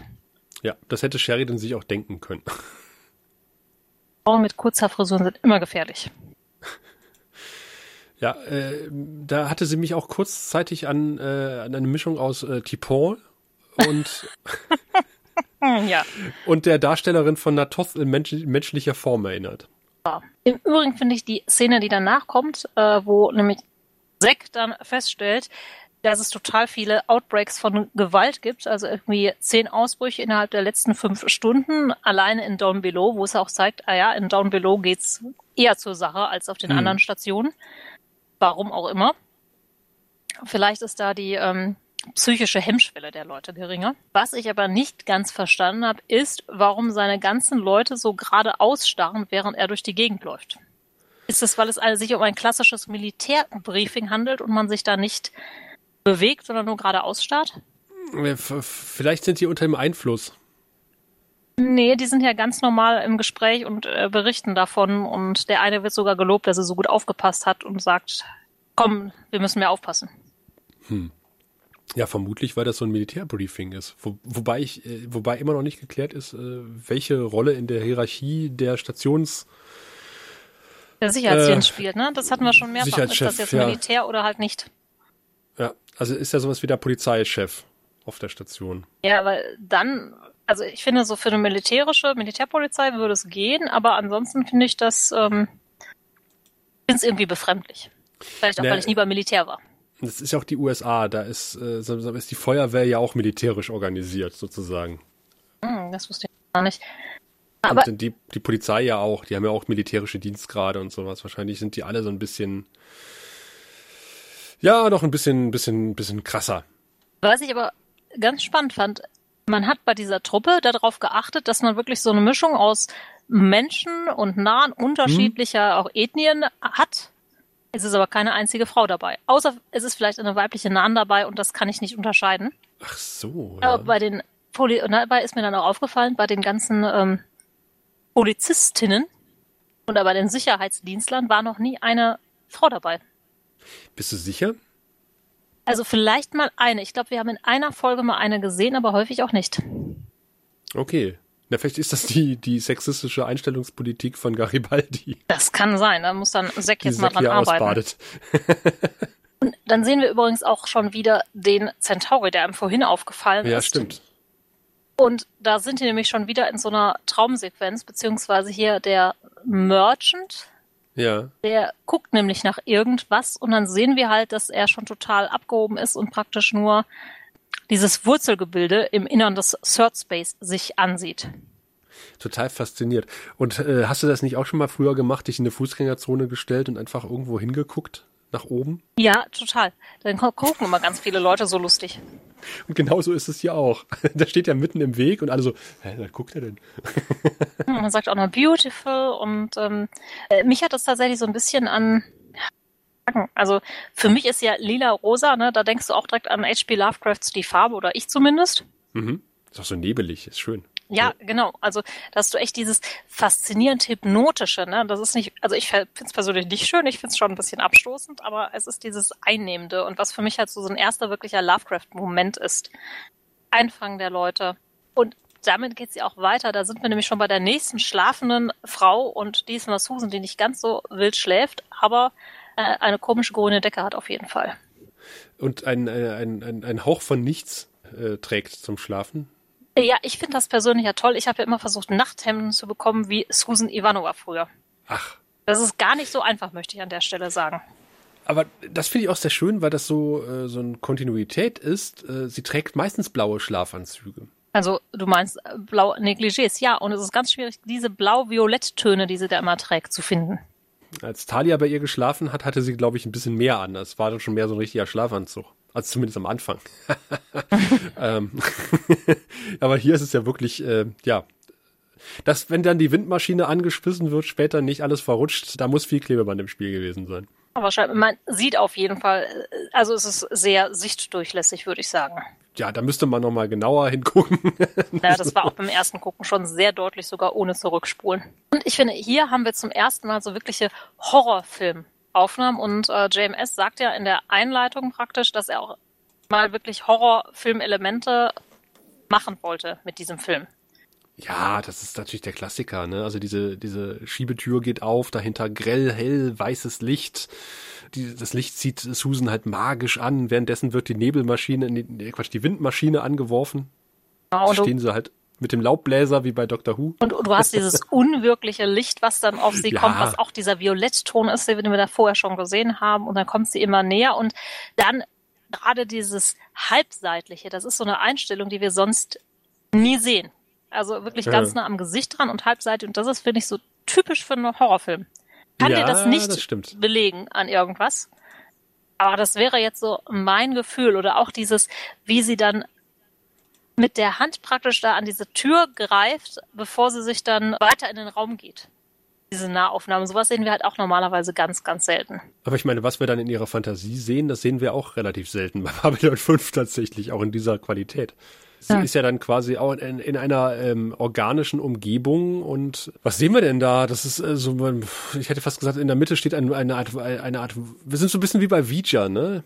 Da hinten in der, in der, in der Mitte oder in der weiten Entfernung steht halt dieses Wurzelgemüse rum und auf dem Weg dahin ist halt irgendwie so eine halb organisch, Stadt. halb genau. eckige Stadt. Ja, genau, und das ne? ist für mich halt wirklich ähm, dieses Lovecraft, diese verlorene Stadt. Äh, das ist ja ein Motiv, was da ganz häufig vorkommt. Ich weiß mhm. nicht, hast, du hast gar nichts gelesen aus dem Bereich, ne? Nee. Und das ist für mich halt so ein bisschen wie diese versunkene Stadt, die sie dann in der Arktis entdecken, in ähm, Mountains of Madness. Gerade dieser Moment ist halt echt toll hervorgehoben. Ne? Das ist wirklich ähm, dieses Mysteriöse, wir wissen nicht, wo wir sind, was sie macht, ähm, wie sie da hinkommt, was macht wir da davon abgesehen, ne? Und die stehen da beide und sagen, ey, ne, das ist echt äh, merkwürdig. Das Einzige, was mich so ein bisschen gestört hat, ich finde die CGI so im ersten Moment, als das Ganze auch noch so ein bisschen ungenau schwammig ist, da finde ich es total toll, als man dann ja.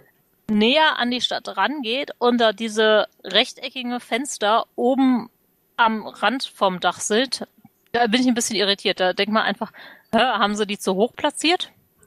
Das nimmt so ein bisschen dieses Mystery-Feeling, finde ich. Äh, vielleicht habe ich einfach so nur genau hingeguckt und da sollte man nicht so genau hinsehen. Sehr gut, das sieht natürlich aus wie, wie äh, eben bei, bei Lüther, als hätte man da die Textur etwas lieblos drauf Ja, und das siehst du halt, also gerade als ich es gestern geguckt habe, habe ich echt gedacht, so, äh, ne, da hätte man vielleicht nochmal genauer hingucken können und das äh, nimmt so ein bisschen diese Stimmung weg, wobei es eigentlich halt total cool ist und dann musste ich mich ja echt auf dieses, also du siehst halt im Hintergrund dieses ganz mysteriöse, nebelige, das unwirkliche Licht und dann hast du da die Fenster, die zu hoch oben angeklatscht sind. Dann hast du halt auch so diese Detailaufnahmen von Susans Gesicht und diese ganz nahe hm. äh, Seitenaufnahme von wir. Das ist halt echt cool. Und, und wir wird jetzt befummelt von äh, mehreren Centauri-Damen, ja. die dann keine Zöpfchen haben, sondern komplett Glatze. Und offensichtlich haben sie die Damen wirklich rasiert dafür. Die haben auch schöne Köpfe, da kann man das machen. Ja, ja, das stimmt. Susan Ivanova ist leider nicht so ein schöner Verlauf ihres Traumes gegönnt. Also sie guckt dann weiter in die Mitte. Und ah, ich glaube, da ist ja noch dieses ganz Spannende. Susan stellt nämlich die Frage, ne, als wir sagt halt auch wie alle anderen, das ist doch schon die ganze Zeit, ne, it's so beautiful. Und mhm. Susan fragt dann, what is it? Und wir sagt dann, you should not ask that question. Aha, okay. So. Und Susan hört ja nicht auf, glaube ich, zu fragen. Ne? Also wir fragt sich nicht, sondern wird da von den Mädels entführt und Susan lässt sich da, glaube ich, nicht ablenken, sondern konzentriert sich und will wissen, was das ist. Und wir sehen ja mit ihr zusammen näher nochmal drauf, nochmal näher an dieses, dieses Wolkengebilde über den Wurzeln, diese Blitze, ja, genau. dieses Wurzelding überhaupt und du merkst halt, Susan sieht nicht nur dieses Schöne, sondern auch da dieses Unheimliche und ich glaube, deshalb kommt dieses Tentakel um die Ecke und erschreckt sie ganz fürchterlich. Ja, auch sie wird von hinten befummelt. Ja, aber nicht so schön. Allerdings nicht von Centauri-Damen oder von Centauri-Herren, sondern von Tentakeln. Und es sind keine Centauri-Tentakel. Ja, und wie gesagt, das ist ja auch sowohl Lovecraft-Monster als auch sonst, ne? Ich glaube, Tentakelmonster sind einfach ein altes Horrorelement. Hm. Oder in asiatischen Darauf Film. wollte ich jetzt äh, nicht, aber ja. Aber dann kommt auch wie so ein Klassiker, ja, Susan wacht halt schreiend im Bett auf. Und dann ist jemand schon aufgewacht. Also man sieht nämlich, es wird morgen auf Babylon 5. Eine schöne Einstellung. Und dann ist der gute Bill, der frühstückt nämlich Bananenscheiben. Das hatte ich mir auch schon aufgeschrieben. Ich weiß nicht genau. Und trinkt Käffchen. Ja, ich finde, das ist ein sehr spartanisches Frühstück. Sehr gesund wahrscheinlich. Aber ich weiß nicht, ob mir ein paar Bananenscheiben reichen würden. Vor allem, weil das nicht so gut zum Kaffee passt, finde ich persönlich. Auch ja zum Kaffee in Bitter. Ich, ja, ich auch. Und vor allen Dingen, wenn es getrocknete Bananenscheiben sind, dann verachte ich ihn, weil äh, ich, ich getrocknete Bananen selbst im Müsli finde ich absolut ekelhaft. So, im Müsli finde ich geht das, aber das sind frische Bananen, das sieht man. Okay, das sind frische Bananen, dann ist es rehabilitiert. Aber ich hätte mir zumindest, was ja ging, wäre noch ein Toastbrot runter und ein bisschen Honig drüber. Mm, ja, das So ein Bananenbrot mit Honig, das hab ist echt ich Hunger. Mm. Oder hast du schon mal Bananen, die so ein, also ein bisschen überreif sind, in der Pfanne mit Honig gebraten? Das macht man in Spanien schon mal. Das ist total lecker. Dass der Honig so leicht karamellisiert. Das klingt auch wieder blöd äh, im Anbetracht der Szene. Ich kenne ja gebratene Bananen vom Asiaten. Aber Nee, also ohne den Teig drumherum. Wirklich nur die, ja, nee, das habe ich auch schon mal tatsächlich, meine Schwester hat das früher gemacht. Äh, ähm, auch Ban Bananen angebraten mit Honig in der Pfanne. Hm? also das ist wirklich lecker. Jetzt kommt ja die Szene, wo sich langsam alle anpirschen, dass sie auch total unheimlich Ja. wirkt. Und das wiederum hat was für mich von diesem, äh, boah, Stadt der Verdammt mit den gruseligen Kindern, die auch immer auftauchen. Ja, Und hier, ich finde es total cool, das sind praktisch die Leute, die wir alle schon gesehen haben, die sich so merkwürdig verhalten und durch die Gegend starren, ja, auch noch Minbari dabei, ne? Das hat man eher selten dann. Ja, wenn der wilde Mob sich formiert. das stimmt. Also Minbari sieht man eher selten in einem äh, wütenden Mob. Aber die sind ja gar nicht so äh, wütend. Also man vermutet ja erst, oh Gott, die schlagen gleich den guten Bild zusammen. Aber dann sagen sie ihm noch nur, ähm, jetzt beeilt euch mal. Und er so, was? Ja, wir wollen, dass das Tor geöffnet wird. Und dann gehen sie wieder. Das ist ja auch so ein Ninja-Mob, ne? Also ich meine, äh, Bill guckt hoch, eine kleine Gruppe. Bill guckt wieder hoch, eine etwas größere Gruppe, ein Stück näher. Bill guckt wieder runter, guckt wieder hoch. Auf einmal ist er umringt von Leuten an seinem Tisch. Ja, das ist wie mit den Engeln bei Dr. Who. ja, das stimmt. Und dann gehen die einfach wieder, wa? Ja, ne, die wollten ja nur Bescheid sagen, dass sie sich mal beeilen. Und ja, an der Stelle hätte ich auch, wie Bill reagiert, an meinem Kaffee geschnüffelt, was da wohl drin gewesen ist. ja. nee, ist eigentlich auch so eine typische Horrorfilm-Szene, ne? Also mit den, ja, mit diesem rannähernden Leuten auf jeden Fall. ja. Dann, die Szene finde ich halt auch so ein bisschen wieder unglaubwürdig. Also zum einen sagt Sheridan ja, hier beeilt euch auch mal, ne? Hm. Weil wir haben einen 30-prozentigen Anstieg von Gewalt, was ja die gute Frau Trent nicht wirklich so einsieht, dass das was mit ihr und dem Artefakt zu tun haben könnte. Und das wäre ja Stationsproblem und nicht deren Problem. Hm. Dann sagt ja Sheridan, hey, ne, ich kenne mich so ein bisschen aus mit Archäologie. Und ihr müsstet nach ein paar Tagen ja schon ein bisschen was wissen. Ich habe ja immer gehört, wenn meine Frau drüber geredet hat, haha, deshalb weiß ich das. Ach, daher kennt er sich aus. Ich wollte gerade fragen, woher, aber das ergibt wieder Sinn. Ja, nee, das ist, die hat wahrscheinlich abends immer gesprochen, so nach drei Tagen, da haben wir schon immer Carbondatierung und dann wussten wir schon, was für ein Material das ist. Und äh, wir wissen ja, dass sie schon ein bisschen was weiß. Und sie tut so, als wüsste sie nach wie vor nichts. Ja, und es ist ja beim gewöhnlichen Fund würde man das ja wissen, aber hier nicht. Und dann sagt der gute, erkennt der gute Sheridan ja Wollonisch auf ihrem ähm, Notebook vorne drauf, auf dem Papier, wo ich auch denke, warum hält sie das so, dass man es sehen kann? Das ist streng geheim. Nicht lesen.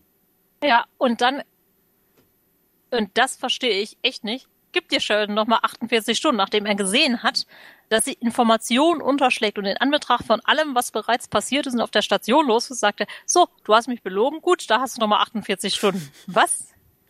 Ja, was wäre die Alternative? Pack den ganzen Kram ein und verschwinde wieder? Und äh, stell mir bloß nicht die, das Energie, die Energierechnung und das Netz in, in Rechnung. Naja, ich weiß auch nicht. Also, du hast recht, das ist eine sehr merkwürdige Verhandlungsstrategie. Aber was ich sehr schön finde, ist, dass da wirklich total viel Trubel im Hintergrund ist. Während sie halt, also erst, ich finde, äh, ohnehin ist dieser ganze Dialog sehr, ist nicht statisch, sondern halt sehr dynamisch gefilmt, weil sie sich halt ständig bewegen durch die Korridore und ständig läuft wer im Hintergrund rum oder schraubt irgendwas und das sind nicht einfach nur so, wir laufen von A nach B, sondern die haben ja auch dann irgendwelche Requisiten, die sie hin und her tragen. Das finde ich, äh, vermittelt halt sehr den Eindruck von einer belebten Station. Ich finde, das ist ja hier sowieso sehr häufig in diesem äh, Film, dass immer irgendwas im Hintergrund passiert und Leute Mhm. daherlaufen. Also da hat man wirklich drauf geachtet, dass dieses Belebte passiert. Und wie gesagt, das sind auch immer Leute, wo man denkt, oh, die habe ich doch vorhin schon mal gesehen. Das ist nicht so, dass man äh, denkt, ja gut, da haben sie wieder neuen Komparsen geschickt. Nee, die hatten immer das gleiche Kostüm an. Ja, das war eine meiner Lieblingsbeschäftigungen bei, bei, bei Deep Space Nine. Bei, bei Szenen auf dem Sockerlow, hätte ich fast gesagt, auf dem Promenadendeck, äh, zu zählen, wie oft der ein und derselbe Statist hinten vorbeiläuft. da musste man drauf achten, gerade so in den ersten beiden Staffeln. Oh nein. Teilweise aus der gleichen Richtung, wo man sieht, der dann irgendwie hinten rum sich, sich schnell bewegt, um dann wieder zu erscheinen. Und einen dieser Statisten, den, den wir vorhin schon gesehen haben, nämlich den Mobführer, der gesagt hat, beeilt euch mal, Mhm. der ist mittlerweile vorgeladen bei Zack und Susan. Ich weiß nicht genau, warum Susan jetzt auch die Verhöre mitgestaltet. Wahrscheinlich, weil sie äh, sonst zu vielen von den I Interplanetary Expedition Leute über den Weg läuft. Ja, vermutlich wird das der äh, Fall gewesen sein. Sie musste irgendwie Frust abbauen. Und sie hat schlecht geschlafen. Ja, auf jeden Fall hat sie schlecht geschlafen. Und es stellt sich raus, der Typ, der ja wohl bekannt ist und wohl auch kleinere Gaunereien schon mal macht, der wollte einfach durch eine Luftschleuse irgendwie nach draußen gehen. Oh, wo sie dann hinterher auch sagen, hm, das macht irgendwie nicht so viel Sinn normalerweise, dass der sowas macht. Und er erzählt dann, ja, ne, die, ich wollte es halt sehen und äh, ich wollte durch die, das, jetzt das Tor öffnen und ich wollte jetzt näher an die Stadt, ne. Und dann sieht er Susan an und sagt, ja, ne, die Stadt, du kennst sie, ne, du warst auch da. Hm. Und Susan ist so, tut erstmal so, als geht sie das gar nichts an. Und er erzählt dann, ja, ne, wir alle, die es gesehen haben, wir müssen die Tür öffnen, wir gehören da nämlich hin. Und alle anderen, die es nicht gesehen haben, die werden nämlich eines grausamen Todes sterben. Ho, ho, ho, ho. Also grausam sagt er, glaube ich, nicht, ne? Aber alle anderen sterben. Offensichtlich hat Zack das ja nicht gesehen, ne? Weil der kriegt nicht mal Visionen, der Nee. Kerl. Nee, nee, wir Visionen kriegen halt nur ein paar Anfällige dafür. Das äh, scheint ja auch eine besondere telepathische Strahlung zu sein, die die, ähm, die deren Namen wir nicht wissen, da benutzen. Und das Psi-Wellen. Ja, und da scheinen nicht alle darauf anzusprechen. Das war wohl auch schon zu Zeiten der Volonen, wie wir dann später erfahren, so, Mhm. dass nicht alle für diese Beeinflussung ähm, ja erreichbar sind. Wie es ja auch zum Beispiel bei Lovecraft der Fall war, ne? Es wurden nicht alle immer gleich schnell wahnsinnig. Ja, auch das IPX-Team ist ja offensichtlich komplett immun dagegen. Nee, nicht so richtig. Aber das erfahren wir später. Die sitzen ja eigentlich alle relativ dicht dran. Ja, eben, deswegen. Jetzt können wir sagen, die sind einen Tag später ja dazugekommen. Also die äh, Stationsleute sind ja schon länger der Strahlung ausgesetzt. Ja, und eigentlich hätten ja die, die Star Fury-Piloten als erstes durchdrehen müssen. Ja, das sind alles hartgesottene und äh, Susan ist wahrscheinlich wegen ihrer telepathischen Fähigkeiten. Vielleicht hat es auch was mit latenten telepathischen Fähigkeiten zu tun. Wer weiß das schon. Pass auf, wir erfahren im Nebensatz, dass Delta 4 sich aus dem Fenster gestürzt hat. Der ist jetzt doch tot. Ah, das Das hat sie ausgezahlt. Ma. Und dann sind wir auch wieder auf dem Forschungsschiff und Trent regt sich furchtbar darüber auf, dass Sheridan ihr die Schuld geben möchte an der Gewaltzunahme. Und Bill sagt, na ja, muss zugeben, dass äh, mir ist da gerade was Komisches passiert in der Cafeteria. Und sie will das aber gar nicht hören. Sie schlägt jetzt vor, sie haben da eine Stelle gefunden, wo man nämlich äh, praktisch eine große Batterie reinschieben könnte, um das Ganze wieder anzuschmeißen. Und Bill sagt, nee, das möchte ich nicht. Wir wissen noch nichts darüber und ich habe ein ungutes Gefühl. Da erfahren wir nämlich, dass sie beide dafür stimmen müssen, dass sowas passieren kann.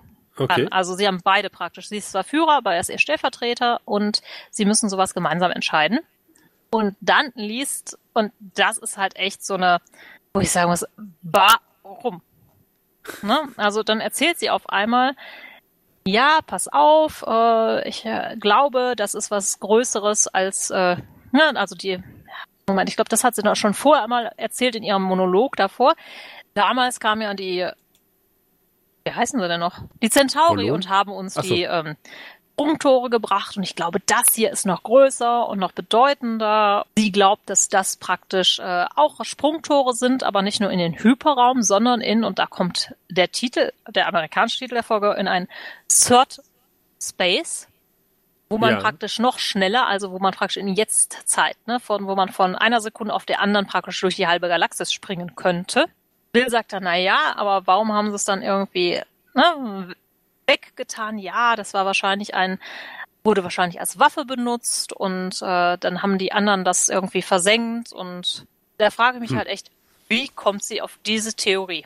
Tja, ist eine, eine gute Frage. äh, Und ich frage mich, wie kommt die deutsche Übersetzung an diesen Episodentitel des, des Tor zur dritten Dimension? Also ich meine, wir sind ja schon in der dritten Dimension. Das ergibt ja dann auf Das- einmal ganz wenig Sinn. Fällt mir da auf, du das das gibt überhaupt keinen Sinn. Das ist ganz, ganz, ganz, ganz, ganz, ganz furchtbar. Ich weiß nicht, äh, wer daran beteiligt war und ich finde es ganz, ganz furchtbar.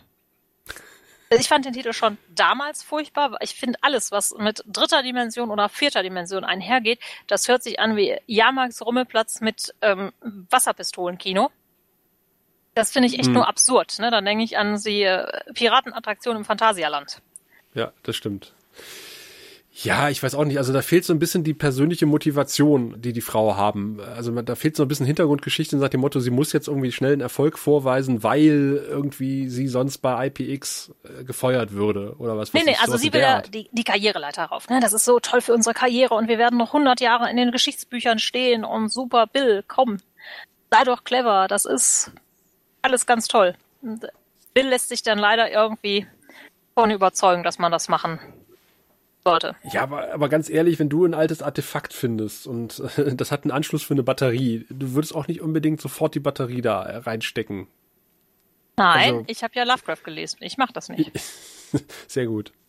Und sie ist Archäologin. Sie ist ja mehr hier äh, nicht so, sie gehört in ein Museum, das gehört in ein Museum-Typ, sondern eher so, ja, so Lara Croft-mäßig, ne? Das gehört in meine persönliche Sammlung. Ja, da hat sie im, ja, mit dem Sheridan ja ein bisschen was gemeint. Diese- So, jetzt könnte man sagen, okay, ich will das jetzt machen, bevor Sheridan mir doch den Stecker zieht. Und sie will Stimmt. es ja auch für sich haben, ne? Also Hm. sie will diese Entdeckung für sich, sie denkt da auch gar nicht an die Erde, sie denkt da einfach an persönlichen Ruhm und Erfolg. ja, gut, das stimmt. Sie ist ein bisschen unter Druck durch äh, Sheridan. Ja, okay, sie hat eine Motivation. Ich nehme es zurück. Aber wie gesagt, das ist für mich trotzdem kein Grund, halt einfach zu gucken, ah, ich habe hier eine nicht weiter begründete Theorie und auch mein Kollege Bill sagt nur, oh ja, das könnte sein. Ohne zu sagen, ja, und Daten, Fakten, weil also es ist jetzt kein wissenschaftliches Arbeiten, was die beiden da machen. Nee, das stimmt. Also es sind einfach hanebüchende Vermutungen. Also so gesehen könnte ich jetzt auch auf die nächsten Dinosaurierknochen äh, dick, also Ausgrabungsstätte gehen und sagen, oh, ich glaube, dass dieser Dinosaurierknochen eigentlich aus der Zukunft kommt und nur ganz zufällig da gelandet ist. Ja. Vermutlich war das so. Versuch's einfach mal und berichte darüber hier im Podcast. Ja, das mache ich mal. Ich suche mir demnächst mal eine archäologische Ausgrabung und stelle mich einfach daneben und sage, ach, wisst ihr übrigens, Leute. Da fällt mir dann schon was Tolles Wisst ihr noch, wie die Centauri uns die Sprungtortechnik gebracht haben? Könnte interessant werden. Ja, Ich rufe dich dann mit. aus der Ja. geschlossenen an, dass du mich das ist abholen mein kannst. einziger Anruf, Sascha. oh wei, oh wei. Was haben denn jetzt Londo und, äh, Quatsch, Londo, was haben denn jetzt wir und Ivanova zu besprechen im Aufzug? Naja, äh, wir erzählt äh, der guten Susan erstmal, weil eigentlich wollte er das ja nicht erzählen, aber in seiner äh, Gesellschaft ist das Glück, wenn man bedeutet das Glück für den anderen, wenn man von jemandem träumt. Und äh, sagt der Susan dann, er hätte von ihr geträumt und dann wird die Susan so hellhörig, äh, beziehungsweise erst sagt ja, Ja. ja, ja, ja, ja und dann auf einmal sagt er ja, ja und dann war ja diese Stadt da und da hält sie die Aufzugtür nochmal auf und sagt, Stadt, Moment, das ist doch jetzt schon der zweite, der diese blöde Stadt erwähnt. Und dann fragt sie nämlich, und was ist da im Traum mit mir passiert? Und er sagt, na ja, ähm, das wollte ich ja eigentlich nicht erwähnen, diesen Teil, ne? Das war ja nicht so. Und ja, sie, du, du wurdest von ihr was gefressen. Ich weiß nicht genau von was. Aber da war er doch schon längst mit den Centauri-Damen unterwegs, oder? Vielleicht hat er das aus dem Augenwinkel gesehen. Das weiß man nicht. Okay. Das war jetzt, äh, schien ihm damals nicht so wichtig zu sein. In dem Moment wahrscheinlich nicht. Aber ich freue mich jetzt, dass wir Herrn Kühler wiedersehen. Ja, das ist aber nicht so schön für den Herrn Kühler. Ach ja, stimmt, der, äh, der gibt den, den, den Grill ab in dem Moment und seine, seine Brille. Ja, ich finde auch ganz cool, wie das gelöst ist, weil der Herr Kühler kriegt auf einmal nämlich von Ivanova den Anruf und sagt, also beziehungsweise Ivanova wird ja da gestört in dieser Szene mit wir, wo man sie davon unterrichtet, dass der Herr Kühler gerade eine Batterie anbringt und sie sagt, ey, was soll das? Das habe ich nicht äh, beauftragt und er sagt, ach, ich dachte schon. Sie sagt, nee, nee, stopp, stopp, stopp, stopp, stopp. Ah, genau, sie versucht nämlich da praktisch, nachdem sie das von wir erfahren hat, alles zu stoppen und zu sagen, alle weg vom Artefakt, ne, das ist gefährlich. Aha. Und in dem Moment erreicht sie dann den Herrn Kühler, der gerade die Batterie reinschieben will, aber da ist es schon zu spät. Er hat nämlich die Batterie da schon drin und kann nicht mehr zurück und dann ist der Schlamassel passiert. Er hat die Batterie ja nicht nur drin, also er nähert sich ja mit der Batterie, dann kommt irgendwie was Schleimiges aus dem, aus dem Artefakt raus und zieht ja quasi die Batterie rein, Ja, ja. mehr oder weniger, ne? Also da erweckt das Ding ja schon oder erwacht das Ding ja schon zu leben. Und das endet nicht gut für den guten Herrn Kühler. Und wir sehen dann ganz viele Gesichter, die ja mystisch guckend auf das Artefakt blicken. Ah, und da sieht's dann aus wie ein Penis. So. Ach, jetzt wo es äh, quasi das Licht an, angeht. Ja. am- ja. Ob er wirklich richtig steht, seht ihr, wenn das Licht angeht. Ob er richtig steht, seht ihr, wenn das Licht angeht. Ah. Findest du, das sieht aus. Nein, das sieht doch nicht aus wie ein Penis. Ich glaube, dass viele Raumschiffe einfach diese for phallische Form haben, um bestimmte Komplexe von Designern zu kompensieren. Ja, das, das glaube ich schon.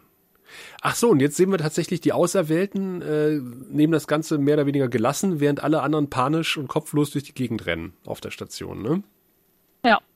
Da Ja. wird ganz, ganz viel erstmal nur geguckt von den Auserwählten. Ja, ohne dass sie reden dürfen. Ach, guck mal, da ist ja der eine Händler gewesen, Klausi Beimer, ist gerade durchs Bild gelaufen.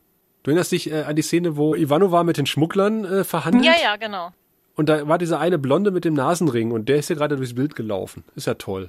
Sind halt alle wieder da so. äh, Und es geht aber dann relativ schnell los mit dem Anschalten der, des Tores, dass die Gewalt auf der Station dann ähm, eskaliert und die versuchen ja gerade dann gleichzeitig noch die ähm, Starfuries zu starten, damit sie das Ding in die Luft jagen, während Zack einen, Achtung, Lockdown verhängt. Oh! und wieder mal hat Babylon 5 die Zukunft vorausgesagt. Nee, weil er praktisch allen Leuten sagt, nee, es ist zu gefährlich, bleibt alle drinnen. Hier draußen habe ich nichts mehr unter Kontrolle. Also er verhindert, dass die Star Furies gestartet werden damit, oder was? Nein, nein, Lockdown praktisch für die normale Bevölkerung. Ach so, okay. Soll alle sollen in ihren Quartieren bleiben. Niemand soll rausgehen, weil auf dem Promenadendeck wird dann nur noch durch die Gegend geprügelt. Aha, okay. Was ja auch dann passiert tatsächlich, ne? Und selbst im Aufzug rumpelt's ja ordentlich mit äh, Susan und Sheridan drin. Ja, äh, ja, ich glaube, das ist erst nach dem Aufzug, wo ähm, der Lockdown verhängt wird.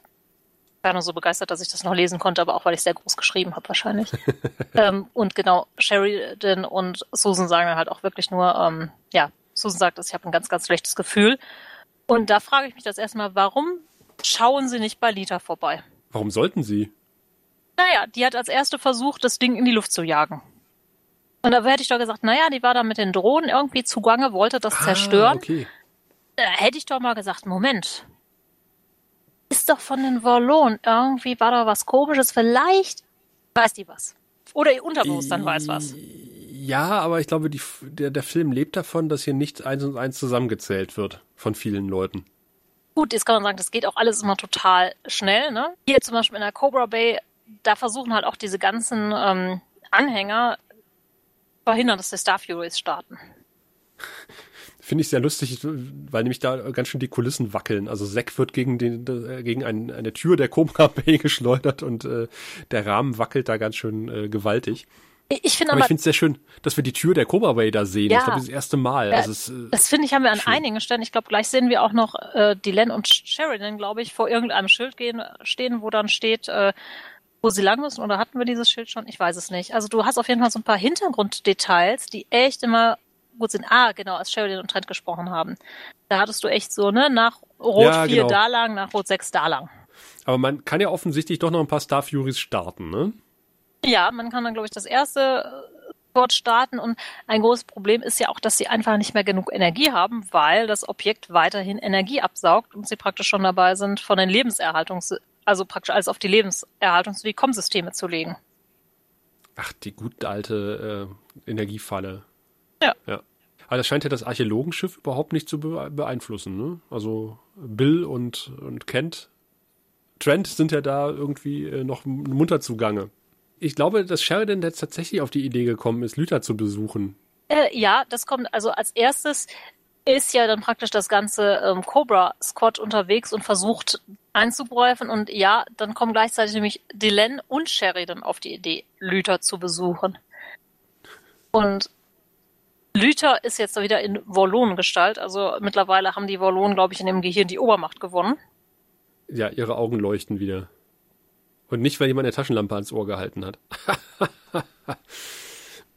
Was ich dann total spannend finde, weil ich erst so für mich hatte, so, hm, eigentlich sind die Wallonen ja weg.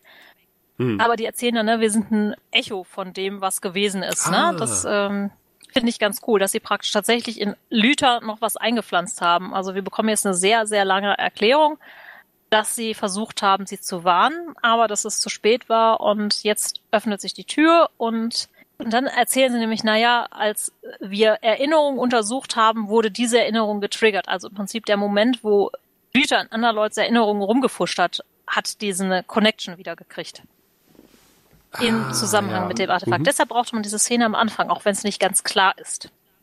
Mhm, okay, ich verstehe. Genau, und dann sagt sie, erzählt sie halt von einem großen Fehler, den wir gemacht haben, ne? Und der Fehler war der Stolz, dass wir nach, ne, wir brachten halt Order und Disziplin auf alle Welten und sie haben als Gott gesehen und dann haben wir ihn geglaubt und dann wollten wir selber zum Gott werden und wir haben geglaubt, ne, dass wir, wenn wir ein Tor öffnen, auf eine höhere Ebene, dass da eine praktisch mhm. eine Ebene ist oder eine andere Dimension, in der alles Leben begann. Ne? Und wir wollten praktisch Gott berühren und dadurch selber zu Gott werden. Und dabei haben wir aber leider vergessen, dass Türen immer in zwei Richtungen öffnen. Das heißt, in dem Moment, wo sie die Tür geöffnet haben, konnten die anderen auch durchkommen. Mhm. Und um das jetzt äh, kurz zu fassen, dann gab es Ärger. An den Spruch kann ich mich erinnern. Eine Tür geht immer in zwei Richtungen auf. Das hatten wir vergessen im Prinzip äh, sagen wir so richtig, wir wissen sie nicht, wer die anderen sind. Ne? Das ist Empty Life und sie haben kein anderes Leben außer sich selbst toleriert und alles andere Leben in ihrem Universum zerstört. Und das Gleiche wollten sie bei uns tun und mehr wissen die Wallonen auch nicht über die anderen. Ne? Und dass sie praktisch von aus ihren dunklen Städten nach uns geschaut haben.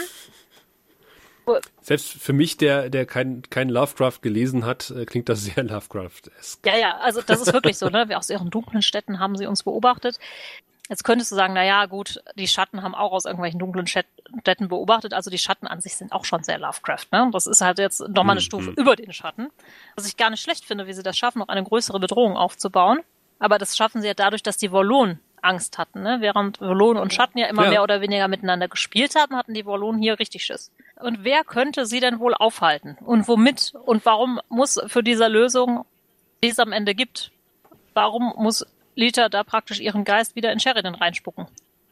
Ich habe eine Idee. Delta 4 könnte die, könnte die Alten aufhalten.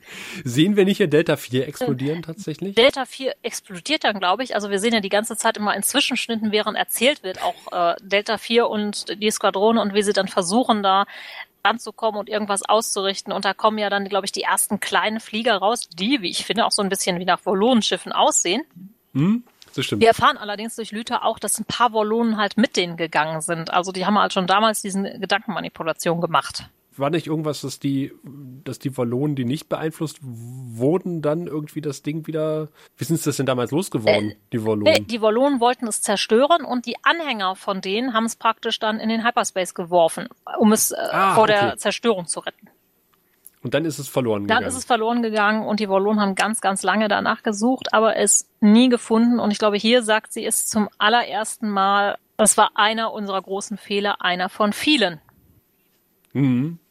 Verdammt, und wir wissen nicht, wer, welche noch gemeint sind. Ach, genau, und wir werden es nie erfahren. Tja, der arme Delta 4 wird es auch nie erfahren.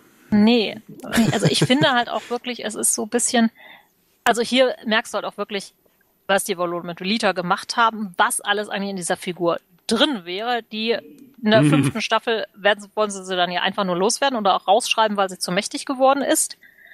Aber hier merkt man eigentlich, wie man gut damit hätte spielen können, dass diese Kräfte ja auch zwei Seiten haben, ne? dass ihr menschlicher Körper ja auch nicht immer damit klarkommt oder ihr menschliches Gehirn. Ja, stimmt. Also das hätte man, glaube ich, an vielen Stellen dann einfach cleverer machen können, als sie dann immer allmächtig darzustellen. Könnte man auch sagen, gut, hier gab es auch wieder einen übermächtigen Gegner und dann die Wallonen in ihr und Menschen sind halt dann nur Spielzeug, aber ja. Und dann geht die arme Lita wieder zu Boden, während sie ähm, noch ein bisschen alleine vor sich hin prophezeit und keiner hilft ihr. Ja, die liegt da einfach rum, ne? Ja, die anderen sind ja schon rausgegangen. Die interessiert ja nicht, was da mit der Lita ist. Vielen Dank für die Information. wir wissen alles jetzt, was wir ja. brauchen. Fall mal in Ohnmacht. Und da gibt's ein schönes animiertes GIF von, wo dann irgendwie steht, drunk, so drunk. Und dann bums, fällt sie hin. ja, und dann haben wir diese wunderschön, nachdem wir dann dieses Energy Drain Critical ähm, GIF sehen, Stimmt. ist dann die Susan und da habe ich das erste Mal das Gefühl, dass es vielleicht doch kein Schiff ist, sondern einfach irgendein Raum auf der Station, den die Leute haben, weil die Susan auf einmal einfach bei der Trent steht Stimmt. und den toten Bill entdeckt. Oh Gott, was hat er denn? Ein Loch im Rücken. Warum, warum ist ein Bild tot? Es passiert, wenn man, wenn man Forschung betreibt, Mary. Dann hat man schon mal ein Ja, Loch das im kann Rücken. immer passieren. Oder, oder ein Eispickel im Rücken. Oder im Kopf. Ist halt gefährlich, ne? Und äh, Hm, das hm. ist halt, Trent ist, glaube ich, die schlechteste Lügnerin der Welt, die sie dann sagt, ja, ne, der ist dann auf mich losgegangen und dann musste ich schießen. In den Rücken. Genau, und da sagt Susan, und da habe ich mir nämlich, bevor das passiert ist, oh Gott, das kann nicht wahr sein, aufgeschrieben. Und dann sagt Susan doch, oh, Moment, Moment, Moment, er kam auf sie zu, warum hat er dann ein Loch im Rücken? Ich denke, ah, gerade noch, ne? Verdammt. Ja, aber das war schon Susan ist zu clever. sehr plump. sie hat, sie hat mich reingelegt. Bei Garibaldi hat das funktioniert. wahrscheinlich. Aber es gibt auch eine schöne Nahaufnahme dann vom Rücken, damit man das auch wirklich, wirklich weiß. Aber dreht sich dann wenigstens Susan mit dem Rücken zu Trent, Na, natürlich, um einen Funkspruch durchzugeben? ich denke halt erst so, dann kommt nämlich der ähm, Sheridan und will praktisch seinen Plan über Lautsprecher sagen. Und in dem Moment checkt Susan, dass Trent die Verräterin ist, wo ich immer denke, erst gedacht habe, so, oh Gott, jetzt, die hat jetzt nicht ihr Lautsprecher auf an und der Feind hört mit. Aber sie wirkt dann Sheridan noch ab, bevor er seinen großen Plan offenbart. Und hat dann einen, Okay. Ja, legt sie dann, glaube ich, mit einem Xena-mäßigen Roundhouse-Kick zu, auf den Boden. Hat sie auch so einen Kampfschrei gemacht? Ich glaube dazu? nicht. Und ein, äh, ein, ein, ein Salto rückwärts, ein Dreifach? Nein, leider auch nicht. Aber, Gegen jedes Gesetz der Physik? aber ich glaube, Susan könnte es. Ja, ich denke auch. Was ist denn jetzt der große Plan von Sheridan? Äh, der, der große Plan von Sheridan, wo ich auch nicht weiß, warum es da diesen Wallonen-Austausch ist, äh, den sehen wir gleich.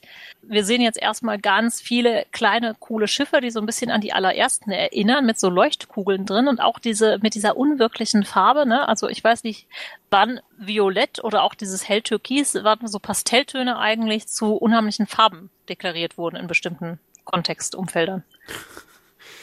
Du, Pastell ist manchmal komisch, ist, ist unheimlich. Ja. Äh, Beige ist vor allen Dingen unheimlich. Bei, bei, an, an Rentnern. Ja, nicht nur an Rentnern.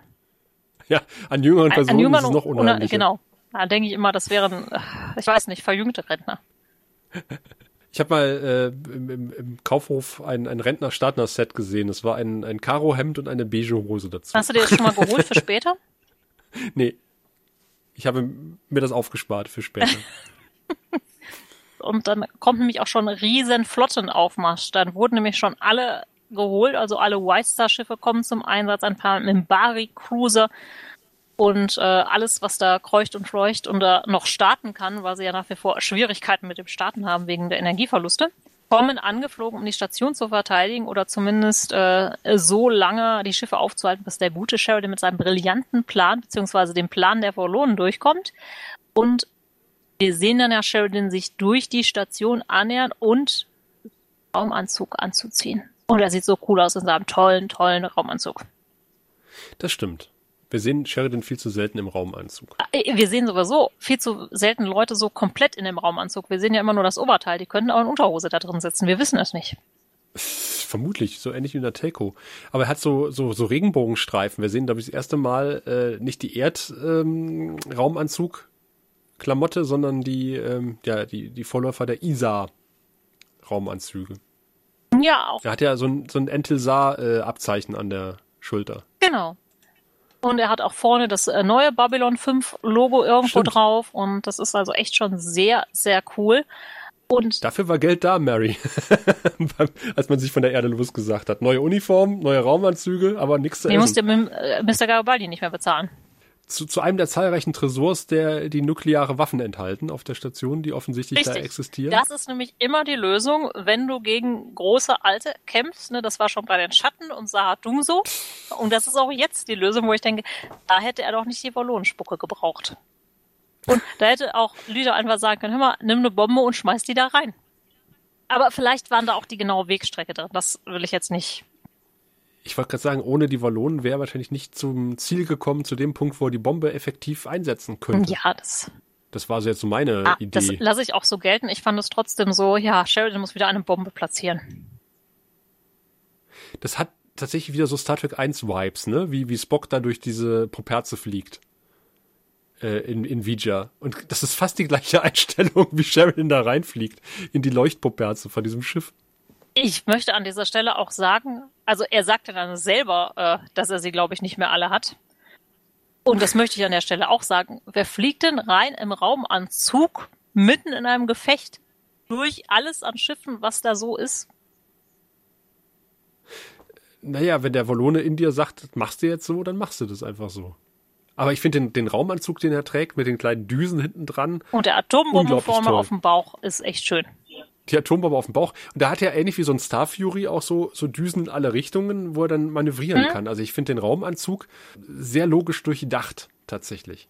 Ja. Hätte die bei Gravity so einen gehabt, da wäre der Film schneller zu Ende gewesen. Also die CGI sieht echt gut aus aber ich finde den, den, den, den Gegensatz zur, zur Realkulisse, das ist wirklich, das sieht aus wie so ein Jason gegen die Argonauten, so ein bisschen was, ne? Also es sieht schon sehr plastikhaft aus, das Ganze. Du meinst jetzt die Prügelei auf dem Sockerlo? Nee, wo, wo Sheridan dann schon äh, quasi durch die Poperze geflogen ist und jetzt anfängt, seine Bombe zu platzieren auf dem, äh, auf dem Alien-Artefakt. Du übergehst die 200 Nahaufnahmen von Sheridan, der mit äh, irritierten Augen diesen ähm, 70er Jahre Sprung in den Third Space macht. Ja, das meinte ich mit dem Sprung durch ah, die okay. mit dem Flug in die Popherze eigentlich. Das war. Ah, okay. Und die Star Trek 1 Referenz, ja. Ich bin jetzt schon einen Schritt, einen Schritt weiter und bin jetzt quasi schon wieder in TOS gelandet, so was die Kulissen betrifft. Ähm, ich finde die eigentlich gar nicht so schlecht. Also es ist, glaube ich, auch so eine Mischung, glaube ich, aus CGI und Kulissen, wo er da durchläuft. Das ist ja relativ groß. Und auch diese Wurzeln oder so, die man da sieht, das wird CGI sein, oder? Ja, die Wurzeln sind CGI, aber ich bin tatsächlich schon ein Stück weiter, weil ich habe die spektakuläre Raumschlacht jetzt irgendwie äh, etwas äh, schmählich über, übergangen. Aber wo, wir, wo er dann quasi die, durch die Wurzeln durch ist und an der Stelle ist, wo er die Bombe platziert, sieht das wirklich sehr nach 60er Jahre TOS aus. Äh, ja gut, das konnten sie ja jetzt nicht in CGI machen, da mussten sie gucken, was noch irgendwo bei Columbia Studios vielleicht rumlag. Ja, da hat man doch so irgendwie so ein bisschen, Mal Leute, habt bisschen ihr noch ein bisschen angemalt. Was? Das ist wirklich, das sieht echt billig aus im Vergleich zu dem, zu dieser spektakulären, epischen Schlacht, die gerade draußen tobt. Und das sieht man halt Sheridan auf diesen drei Quadratmeter Kulisse. Ja, das ist das Problem, glaube ich, wenn man an so was Mystisches, was man nicht irgendwie entmystifizieren will, ranzoomt, sag ich mal, und da irgendwas machen will, was man aber nicht näher definieren will, das kann, glaube ich, immer nur albern aussehen. Ja, aber wie gesagt, die Raumschlacht drum und das, was auf der Station passiert, ist echt gut und aufwendig inszeniert. Das macht richtig Spaß zu gucken. Ja, das ist total super. Mir tut übrigens die Len total leid. Ne? Also wenn ich mir vorstelle, ich hätte einen Freund, der dauernd irgendwelche Selbstmordmanöver durchführen müsste, weil sonst keiner kann. Äh, ich finde das, glaube ich, ziemlich doof. Ich wundere mich tatsächlich, dass Sheridan da einfach mal so eine Bombe anbringen kann. Mittendrin und äh, keines der Tentakel sich daran stört. Ah, ja, das ist, das ist dann so der Bruch, sag ich mal, mit den großen Alten, die das wahrscheinlich gemerkt hätten. Wobei, da kannst du wieder damit kommen, die interessieren sich ja hm. eigentlich hm. nicht für Menschen. Da genau. kann man sagen, das war vielleicht so wie eine Ameise, die einem in den Ärmel gerutscht hat. Das ist vielleicht ärgerlich, aber achtet man auch im ersten Moment nicht drauf. Das kann aber sehr ärgerlich sein und sehr lästig, so eine Ameise im Ärmel. Ja, natürlich kann das ärgerlich sein, aber im ersten Moment merkst du es nicht. Ähm, ich finde übrigens, macht man Atombomben so, so scharf, indem man da komische Metallstangen reinschiebt? Ich kenne mich da nicht so aus. Hast äh, du bei der Feuerwehr da mal einen Lehrgang gehabt vielleicht? Nee, man muss auch zusätzlich so komische Plexiglas-Dinger rein, Bluetooth reinstecken. Und? Ach, das macht er ja auch, verdammt. Ja. ja, dann ist das alles äh, akkurat, was ich hier sehe. Also das äh, erlebe ich tatsächlich exakt so jeden Tag in meiner Praxis. Ja, das äh, glaube ich dir. Ja. Ich weiß auch nicht, warum Leute immer fünf Minuten einstellen auf solchen Bomben. Man ist doch nicht in fünf Minuten dann sicher in der anderen Dimension wieder. Nee, das äh, klingt mir oder scheint mir auch sehr unwahrscheinlich. Zumal ja offensichtlich das Alienschiff jetzt doch auf die Anwesenheit von Sheridan aufmerksam geworden ist. Ne? Also es kommen ja die Leuchtkugeln so langsam und es erhebt sich ja auch tatsächlich jetzt äh, aus also dem Schatten. Also die, die Leuchtkugel, glaube ich, auf die du hin willst, das ist, glaube ich, nur die Taschenlampe bei Sheridan am Helm ist. Nee, da kommt auch von oben diese Leuchtquallen, die du eben beschrieben hast. Diese Schiffe mit den Leuchtkugeln. Äh, die sind draußen. Ah, oh, äh, achso, das ist, wenn er nach draußen guckt. Das okay. ist die nach draußen Perspektive von Susan, dass da immer mehr von diesen Schiffen durchkommen. Beziehungsweise dieses Okay. ganz große kommt da jetzt, glaube ich, gerade dann durch. Ah, aber jetzt kommt ja irgendwie äh, die fleischfressende Pflanze aus Little Shop of Horrors. Ähm, ich finde Edna, das nee, irgendwie tatsächlich ziemlich cool designt. Also Das ist so, auch, auch äh, dass man erst nur äh, quasi äh, ein Schema sieht oder nur schemenhaft das Ganze sieht und dann auch nur gespiegelt in Sheridans Ja. Helm und seine Augen werden gleichzeitig größer. Das ist super inszeniert und auch wie er da steht und dann kommt das aus dem Nebel raus. Die CGI, das sieht, das sieht verdammt gut aus. ich finde es halt echt super gemacht, gerade am Anfang. Das ist für mich halt so total Lovecraft Horror. Ich hätte das Ding nicht sehen müssen, muss ich sagen. Oder ich hätte weniger davon sehen müssen. Das machen sie eigentlich dann Ja. sehr gut in den nächsten Szenen, dass sie da nur Teile immer zeigen, mal den Mund, mal ein Tentakel, durch das Sheridan irgendwie durchfitscht. Und die haben übrigens einen relativ bekannten Designer dafür angestellt, und zwar Wayne Barlow. Da war nämlich äh, JMS oder auch der Jesus, die waren total happy, dass der frei war zu diesem Zeitpunkt. Der hat eine, ist nämlich praktisch auf so abgefahrene Monster spezialisiert. Der hat auch ein Dinosaurierbuch gemacht und der war später hier bei Avatar, also dem äh, James Cameron Avatar, hat er ganz, ganz viel Artwork Äh. gemacht. Mhm. Genau, und da habe ich auch ähm, auf seiner Website gibt's auch so ein paar Skizzen, ne? die können wir auch wahrscheinlich mal in den Shownotes verlinken, glaube ich, oder? Oh ja, das wäre gut. Ähm, Mhm. Die kann ich dir schicken oder ich kann dir den Link schicken und dann können wir auf den guten Mann nochmal hinweisen, weil ich finde, er hat echt coole Arbeit gemacht. Er hat auch so ein paar Artbooks gemacht, wo er praktisch so eigene, ja, wie soll ich das sagen, wie so eine Doku von einem fremden Planeten mit so ganz abgefahrenen Figuren, die da leben und echt schön. Ja. Und ich mag hier diesen Mund, ne, der halt auch so schief designt ist und den man da wirklich nur so eine Sekunde sieht und echt cool. Und dann finde ich es lustig, dass Sheridan das macht, was er am liebsten macht, äh, neben Sachen mit Atombomben in die Luft springen. Er springt wieder durch eine Perz. Da habe ich auch nicht mehr verstanden, wo er wann durch und wo er dann rauskommt und sieht auch wieder so ein bisschen Ja, aus wie so eine Wabe eigentlich, ne? Wie im Bienenstock. genau, diesmal springt er nicht durch ein äh, hell leuchtendes Loch, sondern durch ein schwarzes Loch. Kommt dann aber doch irgendwie raus. Und zwar bevor man, das habe ich so ein bisschen vermisst, dass man häufiger die Uhr hat ticken sehen. Da müsste man jetzt äh, findige Nerds würden wir schon mitgeschnitten haben, äh, ob die Uhrzeit tatsächlich übereinstimmt mit dem mit der verstrichenen Zeit. Würde mich Ach so, und jetzt ist da das, das, das Übliche quasi, dass durch das Tor jetzt so langsam sich ein, ein großes Genau, äh, Teil rausschält. Und es sind zum Glück nicht mechanische Tentakeln wie beim Picard-Finale. Sondern es ist eher, sieht eher aus wie ein Schiff halt. Ja, es ist auf jeden Fall ein Schiff und ich möchte nicht mehr über dieses PK-Finale wissen, glaube ich gerade. Ach, du hast es gar nicht gesehen. Nein, ich habe kaum noch Zeit zum Sehen. Ich sehe nur noch Sachen, die ich für Podcasts brauche. Ah, ja, dann äh, auch da hat, hat man sich äh, bei Lovecraft äh, doch sehr bedient, würde ich sagen. Wahrscheinlich schlechter, könnte ich mir vorstellen. Ja, deutlich schlechter. passiert ja häufig. Äh, was ich übrigens hier ganz, ganz angenehm finde, was aber alles an der Zeit liegt, dass jetzt auch zum Beispiel JMS und so, dass die ganz freimütig sagen, so, ey, nee, wir finden das ganz toll, was der gemacht hat, oder diesen Lovecraftschen Horror und so. Heute musst du da natürlich immer direkt mit sagen, ja, das war ein Rassist und eigentlich darf man ja gar nichts gut finden, was der gemacht hat. Was mir da immer so ein bisschen leid tut für die ganzen Hunderte, Tausende von Künstlern, die halt mit seinen Motiven auch gearbeitet haben, die weiterentwickelt haben und Hm. ja, muss man alles im Kontext der Zeit sehen oder auch was er für eine Person Ja, war. ja. Aber ich möchte gar nicht wissen, wie viele Künstler wirklich äh, ganz, ganz furchtbare Verbrecher oder ganz furchtbare Sichtweisen hatten. Beim Maler merkt man das zum Beispiel nicht so leicht wie beim Schriftsteller.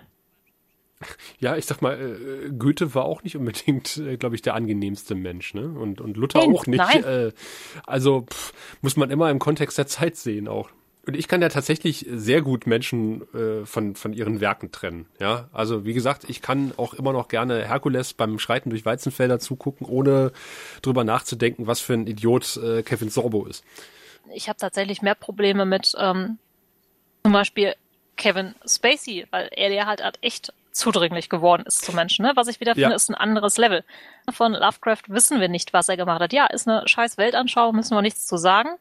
Aber das muss man, glaube ich, dann auch immer einmal das Werk sehen und das Werk dann auch so die Sachen, die da rassistisch sind, die muss man auch betrachten und sagen, nee, das geht so nicht. Und das ist auch nicht mehr Mhm. zeitgemäß. Ja. Ja, da kannst du kannst du äh, mit dem Popschutz Raphael eine lange Diskussion über Frank Herbert äh, führen, der ja auch äh, hervorragende Dune-Bücher abgeliefert hat, aber am Ende natürlich auch ja, da sind auch einige Tendenzen dabei, die sehr rassistisch und äh, sexistisch sind. Ja, aber also, das ist bekannt, das ist schon immer bekannt gewesen. Es wird gerade schon wie, Ja. wieder irgendwie aus allen Versenkungen rausgeholt, alles, was so Tendenzen hat.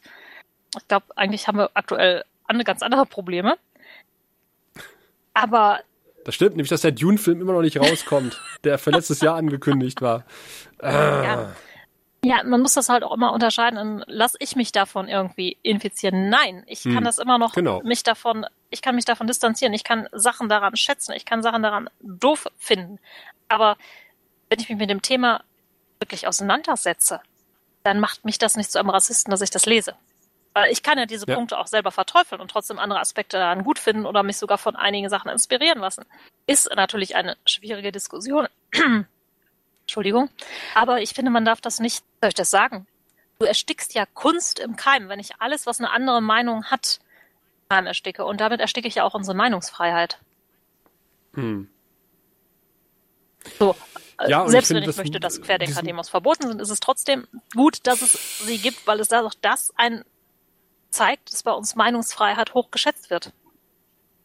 Ja, und diesen Abstraktionsschritt äh, im Kopf des Rezipienten oder der Rezipientin äh, zuzumuten, ich glaube, das gehört ja auch dazu. Ne? Also das, äh, ich glaube, das trauen halt viele Leute den, den modernen Rezipienten noch nicht mehr zu. Ja. Halt, und das finde ich schade, dass halt irgendwie dem modernen Publikum nicht mehr zugetraut wird, halt eigene Denkleistungen erbringen zu können. Und äh, das finde ich irgendwie auch ein bisschen beleidigend. Ja, das auf jeden Fall. Und das halt immer dann noch mal tausendmal zu sagen. Und deshalb finde ich das einfach total schön, das jetzt zu gucken und eigentlich ähm, unvorbelastet mehr oder weniger das gucken zu dürfen, weil mir dann auch keiner im Kommentar nochmal sagt, oh, das ist aber ganz böse, dass wir das machen. Wie es jetzt bei einer ähm, Ja? Dr. Who-Folge Hörspiel von Ah. Finish war. Ah, okay. Das war echt so, bei Lovecraft ist ganz, ganz, ganz, ganz böse.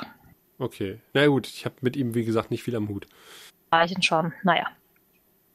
So, jetzt sind wir aber weg von Lovecraft, denn die großen Alten sind besiegt und in dem Moment ähm, besinnt sich auch wir, dass er eigentlich nicht Zack zusammenschlägt, sondern wundert sich, was er denn da macht, mitten in einer Prügelei und warum Zack auf ihn einprügelt. Und dann finde ich auch sehr schön, dass, dass, dass Zack sich zu Franklin rumdreht und sich beide erstmal umarmen. und der arme Wir vorne irritiert im Vordergrund Ja, und sich steht. erstmal seine Kinder reibt und sich fragt, was da passiert ist. Mhm. Genau, und keiner, keiner äh, interessiert sich für ihn, sondern äh, ja, Zack geht erstmal mit Franklin einen saufen. Genau, und äh, es geht auch so fröhlich weiter direkt. Das mag ich eigentlich auch, diesen drastischen Stimmungsabbruch, dass äh, Sheridan dann die, die, seine Freundin anruft und sagt, heiratet? Ich bin auf jeden Fall sagt er, ey, kannst mich einsammeln, ich trudel hier so durchs All und sie mehr oder weniger sagt, ach ja, mal gucken, was ich so noch so vorhab heute. Ja, wobei sie ja erstmal, wir wissen ja erstmal nicht, was mit Sheridan, na klar wissen wir, was mit Sheridan passiert ist, weil er ist der Hauptcharakter. Aber ähm, also die Len guckt ja erstmal etwas irritiert, wie sie halt gerne mal guckt und, und ähm, ja, besorgt, bis sich dann Sheridan meldet und sagt, ja, ich treibe hier rum und dann äh, geht ja das Banter los zwischen den beiden. Schon süß. Ja, und auf der Station wird in der Zwischenzeit schon wieder aufgeräumt, da muss man halt ein bisschen was zusammenfegen, Theken wieder zusammenbauen. Und die gute Tran sitzt dann bei Sheridan im Büro und Kriegt einen Einlauf. Nee. Äh, Sheridan verzichtet praktisch auf den Einlauf, weil es ihr schlecht genug geht, weil sie Bill getötet hat, weil sie ja wohl auch unter dem Einfluss ähm, links stand, wobei ich es ihr nicht so ganz abnehme, wenn ich ehrlich bin. Ja, ist die Frage. Also äh, war dann Mainz, Mainz, Mainz Sheridan auch schon so ein bisschen unter dem Einfluss der Volonen? Ja, der äh, uralten, nee, das, ähm, Äh, der uralten. nein, das glaube ich nicht. Also ich glaube schon, dass äh, Mainz, Mainz, Mainz Sheridan einfach nur, oh, was Neues ist, ich will damit spielen. Ja, das ist, das passt zu seinem Charakter, das stimmt. Ja, also sie, die Trend von der Story her wird sie auch ähm, unter dem Einfluss gewesen sein. Ich nehme es vielleicht auch ihrer schauspielerischen Leistung einfach nicht ab. Weiß es nicht. Ja, dafür hat man das irgendwie zu wenig gesehen. Aber das war dann wieder äh, man will dem Zuschauer ja auch ein bisschen was zumuten. was ich vorher angeprangert hat, habe, äh, äh, kritisiere ich jetzt sozusagen. Oder äh, hätte ich mir jetzt gewünscht, dass man vielleicht ein bisschen mehr von, der, von dem Einfluss gesehen hätte, unter dem sie steht. Und man wollte vielleicht einfach nicht noch mehr Leute zeigen, die unter dem Einfluss stehen. Ja, sie reicht dann Sheridan praktisch einen äh, Folder, wo dann alles drin steht, was sie da hatte. Und für mich sieht dieser Folder leer aus es sieht vor allen Dingen sehr dünn aus. Ja, also ich bin mir nicht sicher, ob das dann einfach, also sie sagen auch, sie geht dann erstmal weit weg, um da zu verarbeiten, was sie da gemacht hat und ganz furchtbar und ne, Sheridan sagt, ja, sie wissen ja, dass sie falsch gehandelt haben und überhaupt bla bla bla bla bla, aber ich glaube, es ist so, naja, sie haben ihren best besten Freund umgebracht, das ist Strafe genug. Ich finde es aber total lustig mit dieser Mappe, weil da schön draufsteht Final Report, Confidential und das IPX-Logo. Ja. wahrscheinlich haben die so Dutzende davon im Schrank und wahrscheinlich steht da ein DIN A4-Blatt drin, nichts gefunden. das ist der ja, Bericht. Vielleicht ist da auch gar nichts drin und das ist der äh, Gag an dem Ganzen, weil Sheridan ja dann auch sagt, ne, wir alle lügen, ne? Also wie gestern wisst ihr mal, Girl ja. gesagt hat, wir lügen alle und äh, sie wird auch gelogen haben und wir lügen auch und wir haben allen erzählt, dass es irgendwie einen telepathischen Trigger gab, aber was da wirklich gewartet hat, haben wir nicht erzählt. Ne? Da beginnt ja dann auch das große mhm. Voice-Over. Ja, am Ende. Äh, ich glaube übrigens, dass diese ja. Mappe dann in einem äh, in einer großen Lagerhalle in einem Schrank steht, wo ganz, ganz viele Kisten stehen. Ja, genau das Bild hatte ich auch gerade im Kopf. Das müsste ich jetzt nochmal loswerden. Das gehört in ein Museum, oh. Mary. Ja. Dann kommt das, was im Kommentar als The Hero Walk bekannt mhm. ist. Also das haben solche Walks haben die wohl untereinander immer Hero Walk genannt, wo erst Sheridan allein durch die ähm, Gänge geht, äh, am Putzpersonal vorbei. Das glaube ich nochmal. Äh, ach, das da haben sie im Kommentar auch drüber gescherzt. Ja, der das Putzpersonal hat praktisch dann die Akte eingesammelt und mal geguckt, was drin steht. Vermutlich. Genau, das Putzpersonal kann dann die Akte klauen, nachdem Sheridan an ihnen vorbeigeht zum Hero Walk, wie wir aus dem Kommentar erfahren haben. Und während Sheridan, ich meine, das ist eine total konstruierte Szene, Sheridan geht lang, dann kommt die Len dazu und dann der Rest der Crew und da haben sie sich nämlich im Kommentar auch beschwert, eigentlich würde Lüther ja auch dazu gehören, aber Lüther darf nicht mhm. mitlaufen, die darf nämlich dann alleine auf irgendein ähm, eine Aussichtsdeck gehen, was unheimlich schlecht dekoriert ist und auch nicht so aussieht, als würden da hier Leute hinkommen. Und darf dann einmal ins All gucken und sagen, one mistake, one of many. Dann, ah, da wissen wir eigentlich, was noch alles da hätte drin stecken können mit, ne, wenn Luther mit sechs zusammengeblieben wäre und dann hätten sie zwischendurch immer Wollon-Überbleibsel bekämpft. Zusammen. Das wäre schön geworden. Ja, vielleicht sollte das auch der Grundstein für eine, also für weitere Filme sein. Ne? Ja.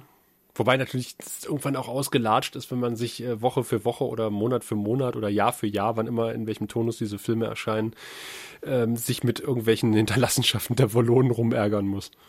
Andererseits hat es über, Obwohl das auch ganz lustig sagen, sein könnte. Über drei Staffeln hat das ja auch sehr gut funktioniert. ja gut. Das darf man nicht unrecht. so häufig machen und das darf man, glaube ich, nicht immer in diesem total düsteren Sinn machen, aber das hätte ich schon gerne gesehen, wie Lüther und Sek dann Zukunft die Galaxis bereisen und Wallonenfehler. Hier haben wir das Buch mit den tödlichen Wallonenwitzen. das müssen wir sichern, bevor es irgendjemand liest. Äh, ist dann wenigstens äh, der, der, der Heldengang in Zeitlupe äh, mit ja, Voice-Over ja, klar, drüber? Da, ist Voice-Over ah. drüber und auch so in, ja, ich glaube, es ist nicht direkt Zeitlupe, aber schon sehr langsam und dann sagen sie, na, wir mussten, ne, die Wallonen haben einen Fehler gemacht und wir mussten dafür bezahlen und wir können nur hoffen, dass nach uns keiner mehr diesen Fehler macht, bla bla bla. Also, am Anfang hat er ja auch schon gesagt, ne, dass ähm, wir haben da diesen Fehler gemacht und wir hoffen, dass keiner mehr dieses Tor aufmacht, weil beim nächsten Mal haben wir wahrscheinlich nicht hm. mehr so viel Glück. Ist das Tor jetzt eigentlich zerstört? Immer an, das ist äh, zerstört Oder von innen heraus. Ja, aber dann brauchen sie auch keine Angst zu haben, dass das irgendwer mehr öffnet, oder? Vielleicht haben die Wallonen noch eins irgendwo oder irgendwer. Das haben sie, glaube ich, auch keine Aufzeichnung davon gemacht, für den Fall, dass irgendwer auf die Idee kommt, sowas nachzubauen mit Wallonentechnologie. Ja, aber ich meine, das musst du erstmal nachbauen. Also, äh, hm. Fragen über Fragen. Ja, es gibt mehr Volonen-Fehler. Man kann was vielleicht aus dem alten Volonenschiff bauen. Keine Ahnung. Wenn man erstmal weiß, dass äh, so eine Tür existiert, ne, sobald die einmal aufgemacht ist, kann man die auch ein zweites Mal aufmachen. Oder ein drittes Mal in dem Fall. Wir machen mal das Wertungsfass auf, Ja. oder? Was hältst du davon? Und da er so eine prominente Rolle gespielt hat und heute befummelt wurde, darf er jetzt unser Wertungssystem äh, befummeln, akustisch, nämlich der gute Wirr. Sehen Sie, wir Centauri haben sechs. Äh, und jede Zahl steht für ein bestimmtes Niveau von Intimität und Lust. Also es beginnt bei eins und das ist, na ja, ja, ja. Dann kommt zwei und wenn man fünf erreicht hat, dann. Äh, Ja, ja, schon gut, ich habe verstanden, alles klar. Ja, da bin ich gespannt, Mary, weil als es hieß, äh, wir besprechen die Filme, hieß es auf, aus, aus Richtung Leverkusen, ich will unbedingt Third Space besprechen. Ich, ich, ich, ich. Meins, meins, meins. meins. Ja, das ist auch meins. ja, da stehe ich auch nach wie vor noch Und, zu. äh, ach so, ich, ich denke mal wegen der Lovecraft-Anwandlungen. Ah, das das wird der richtig. Grund gewesen sein, oder? Aber okay. auch, weil ich den wirklich mag. Also das ist von den äh, Filmen tatsächlich. Äh, ich müsste jetzt die anderen alle nochmal gucken, aber das war damals auf jeden Fall mein Favorit und ja, ich habe mich auch äh, gestern sehr gut unterhalten gefühlt. Vielleicht war ich auch schon ein bisschen müde, aber ich habe den ja immer noch gut geguckt und sogar noch einen Teil des Kommentars geschafft. Mhm, das stimmt. mag den halt, weil er halt, es ist Babylon 5, aber hat so ein paar ganz andere Vibes drin. Ich finde die Kamera gut und die Regie. Ich finde die schauspielerische Leistung wirklich, so vielleicht ein paar kleine Ausrutscher sehr gut. Ich bin damit sehr zufrieden. Ich habe gerade unser Wertungssystem vergessen. Waren es sechs? Waren es fünf? Ich weiß es nicht mehr. Es waren sechs, Es waren maximal sechs. Genau, ich war gerade verwirrt, weil ich von, bin gerade geistig irgendwie von fünf ausgegangen und habe gedacht, Moment, das kann nicht sein. Verwirrt. Nee, ich finde das auf jeden Fall ähm, weit über Durchschnitt. Das heißt weit, Mhm. ne? Also es ist jetzt nicht so äh, eine der besten Folgen Babylon 5. Ich finde, man kann es aber gut losgelöst sehen. Ich glaube, dass das auch jemand sehen kann, der vielleicht Babylon 5 nicht gesehen hat. Ähm, es ist ein bisschen blöd, weil schon viel verrät, was passiert ist irgendwo. Andererseits glaube ich, dass man jemanden vielleicht davon überzeugen könnte, auch trotzdem mal in die Serie reinzugucken, der vielleicht nur zwei Folgen der ersten Staffel gesehen hat und denkt, es geht um Zeitreisen. Oder dritte Dimension. Also ich glaube, fünf würde ich nicht ganz geben, weil sie da einfach nicht gut ist, aber ich würde mich tatsächlich so zu viereinhalb hinreißen lassen. Okay. Also ich würde auch sagen, das ist überdurchschnittlich. Also äh, ich glaube, da bin ich bei dir. Ich, äh, ich habe mich jetzt auch nicht so wirklich toll unterhalten gefühlt, weil ich finde, der Film braucht ziemlich lange, bis er aus dem Knick kommt. Also man findet dann dieses äh, Objekt, dann wird es an die Station rangezurrt, dann fangen an, Leute sich komisch zu benehmen am Anfang und bis das Ding dann mal aktiviert wird, dauert es halt ewig. Natürlich muss es auch ewig dauern, weil wenn es einmal aktiviert ist, dann muss ja die Action losgehen. Also ich verstehe das natürlich, dass man erst so diese äh, Du musst halt erst diesen Mythos aufbauen. Genau.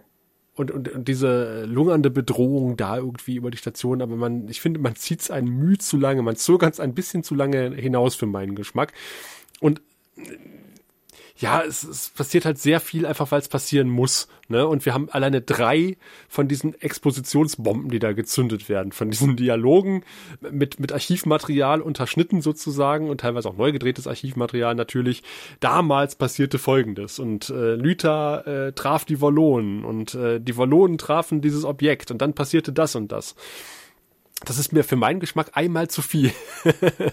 Aber ich finde dafür halt die, die Endsequenz, also mit dem, mit dem Raumkampf, äh, ist, ist toll gemacht. Also die ganze CGI ist sowas von hochwertig und äh, die, die Hintergründe sowas von lila. Das ist, äh, ist, eine, ist eine wahre Freude, ja.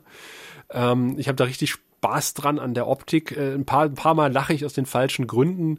Aber meine Güte, ja, ich würde auch sagen, es sind mindestens vier äh, von, von, von sechs Penissen. Und dann, bin- sagen, weil ich heute einen guten Tag habe und auch die Folge nur halb bewerten kann, weil ich sie nur halb gesehen habe, drücke ich mal ein Auge zu und sage, ja komm, dann gebe ich auch viereinhalb von, von sechs Penissen. Uh. Ja, ich finde halt wirklich schön, wie sie die Lovecraft-Motive da untergebracht haben und trotzdem tro- schaffen, irgendwie noch Babylon 5 zu sein und trotzdem diese Horrorfilme. Also das ist schon gute Regieleistung und alles. Ich habe da echt Ja. Spaß dran gehabt. Also ich hatte echt so ein bisschen Angst dann, weil ich ja dann sehr begeistert geschrien habe und alle dachten, hä, warum? So gedacht, Stimmt, das war die Reaktion. ich dachte so, Moment, erinnere ich mich an den falschen Film? Habe ich da wieder was durcheinander gebracht? Aber dem war nicht so.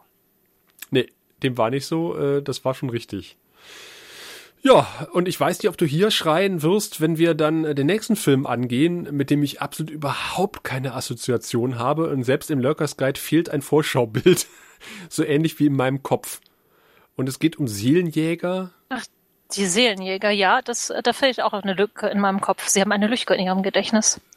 Martin Sheen spielt mit, aber ähm, ich weiß um alles in der Welt nicht, was passiert in diesem Film. Also es bleibt spannend, wenn es äh, äh, dann beim nächsten Mal um den Fluss der Seelen geht, in welcher Konstellation auch immer. Und äh, mir bleibt dann nur so lange zu sagen, vielen Dank, Mary, für die gemeinsame Besprechung äh, dieses Films. Ja, ich Ist doch danke sehr dir. ausufernd geworden. Bisschen. Ein bisschen, aber war auch sehr lang, der Film. Ne? Der war ja äh, Anderthalb Stunden. als anderthalb Stunden, ja. Da kann man mit zweieinhalb Stunden Besprechung oder knapp zweieinhalb Stunden Besprechung. Das passiert Das ist dann doch im mal. Rahmen. Ja, wir, wir pusten ja manchmal 45 Minuten Folgen auf, auf, eine, auf anderthalb Stunden. Insofern äh, ist es noch durchaus human.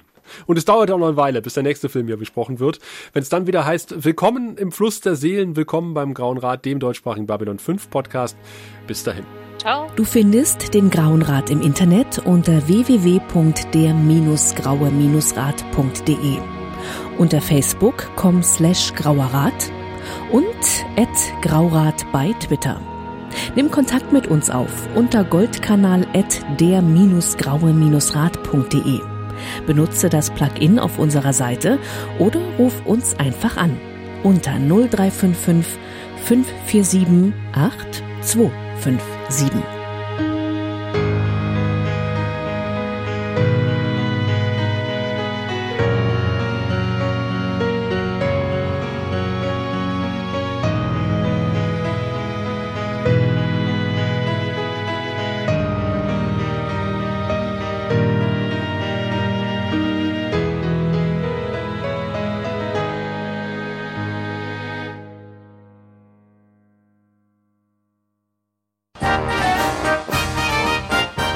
Produktion des Podcast Imperiums.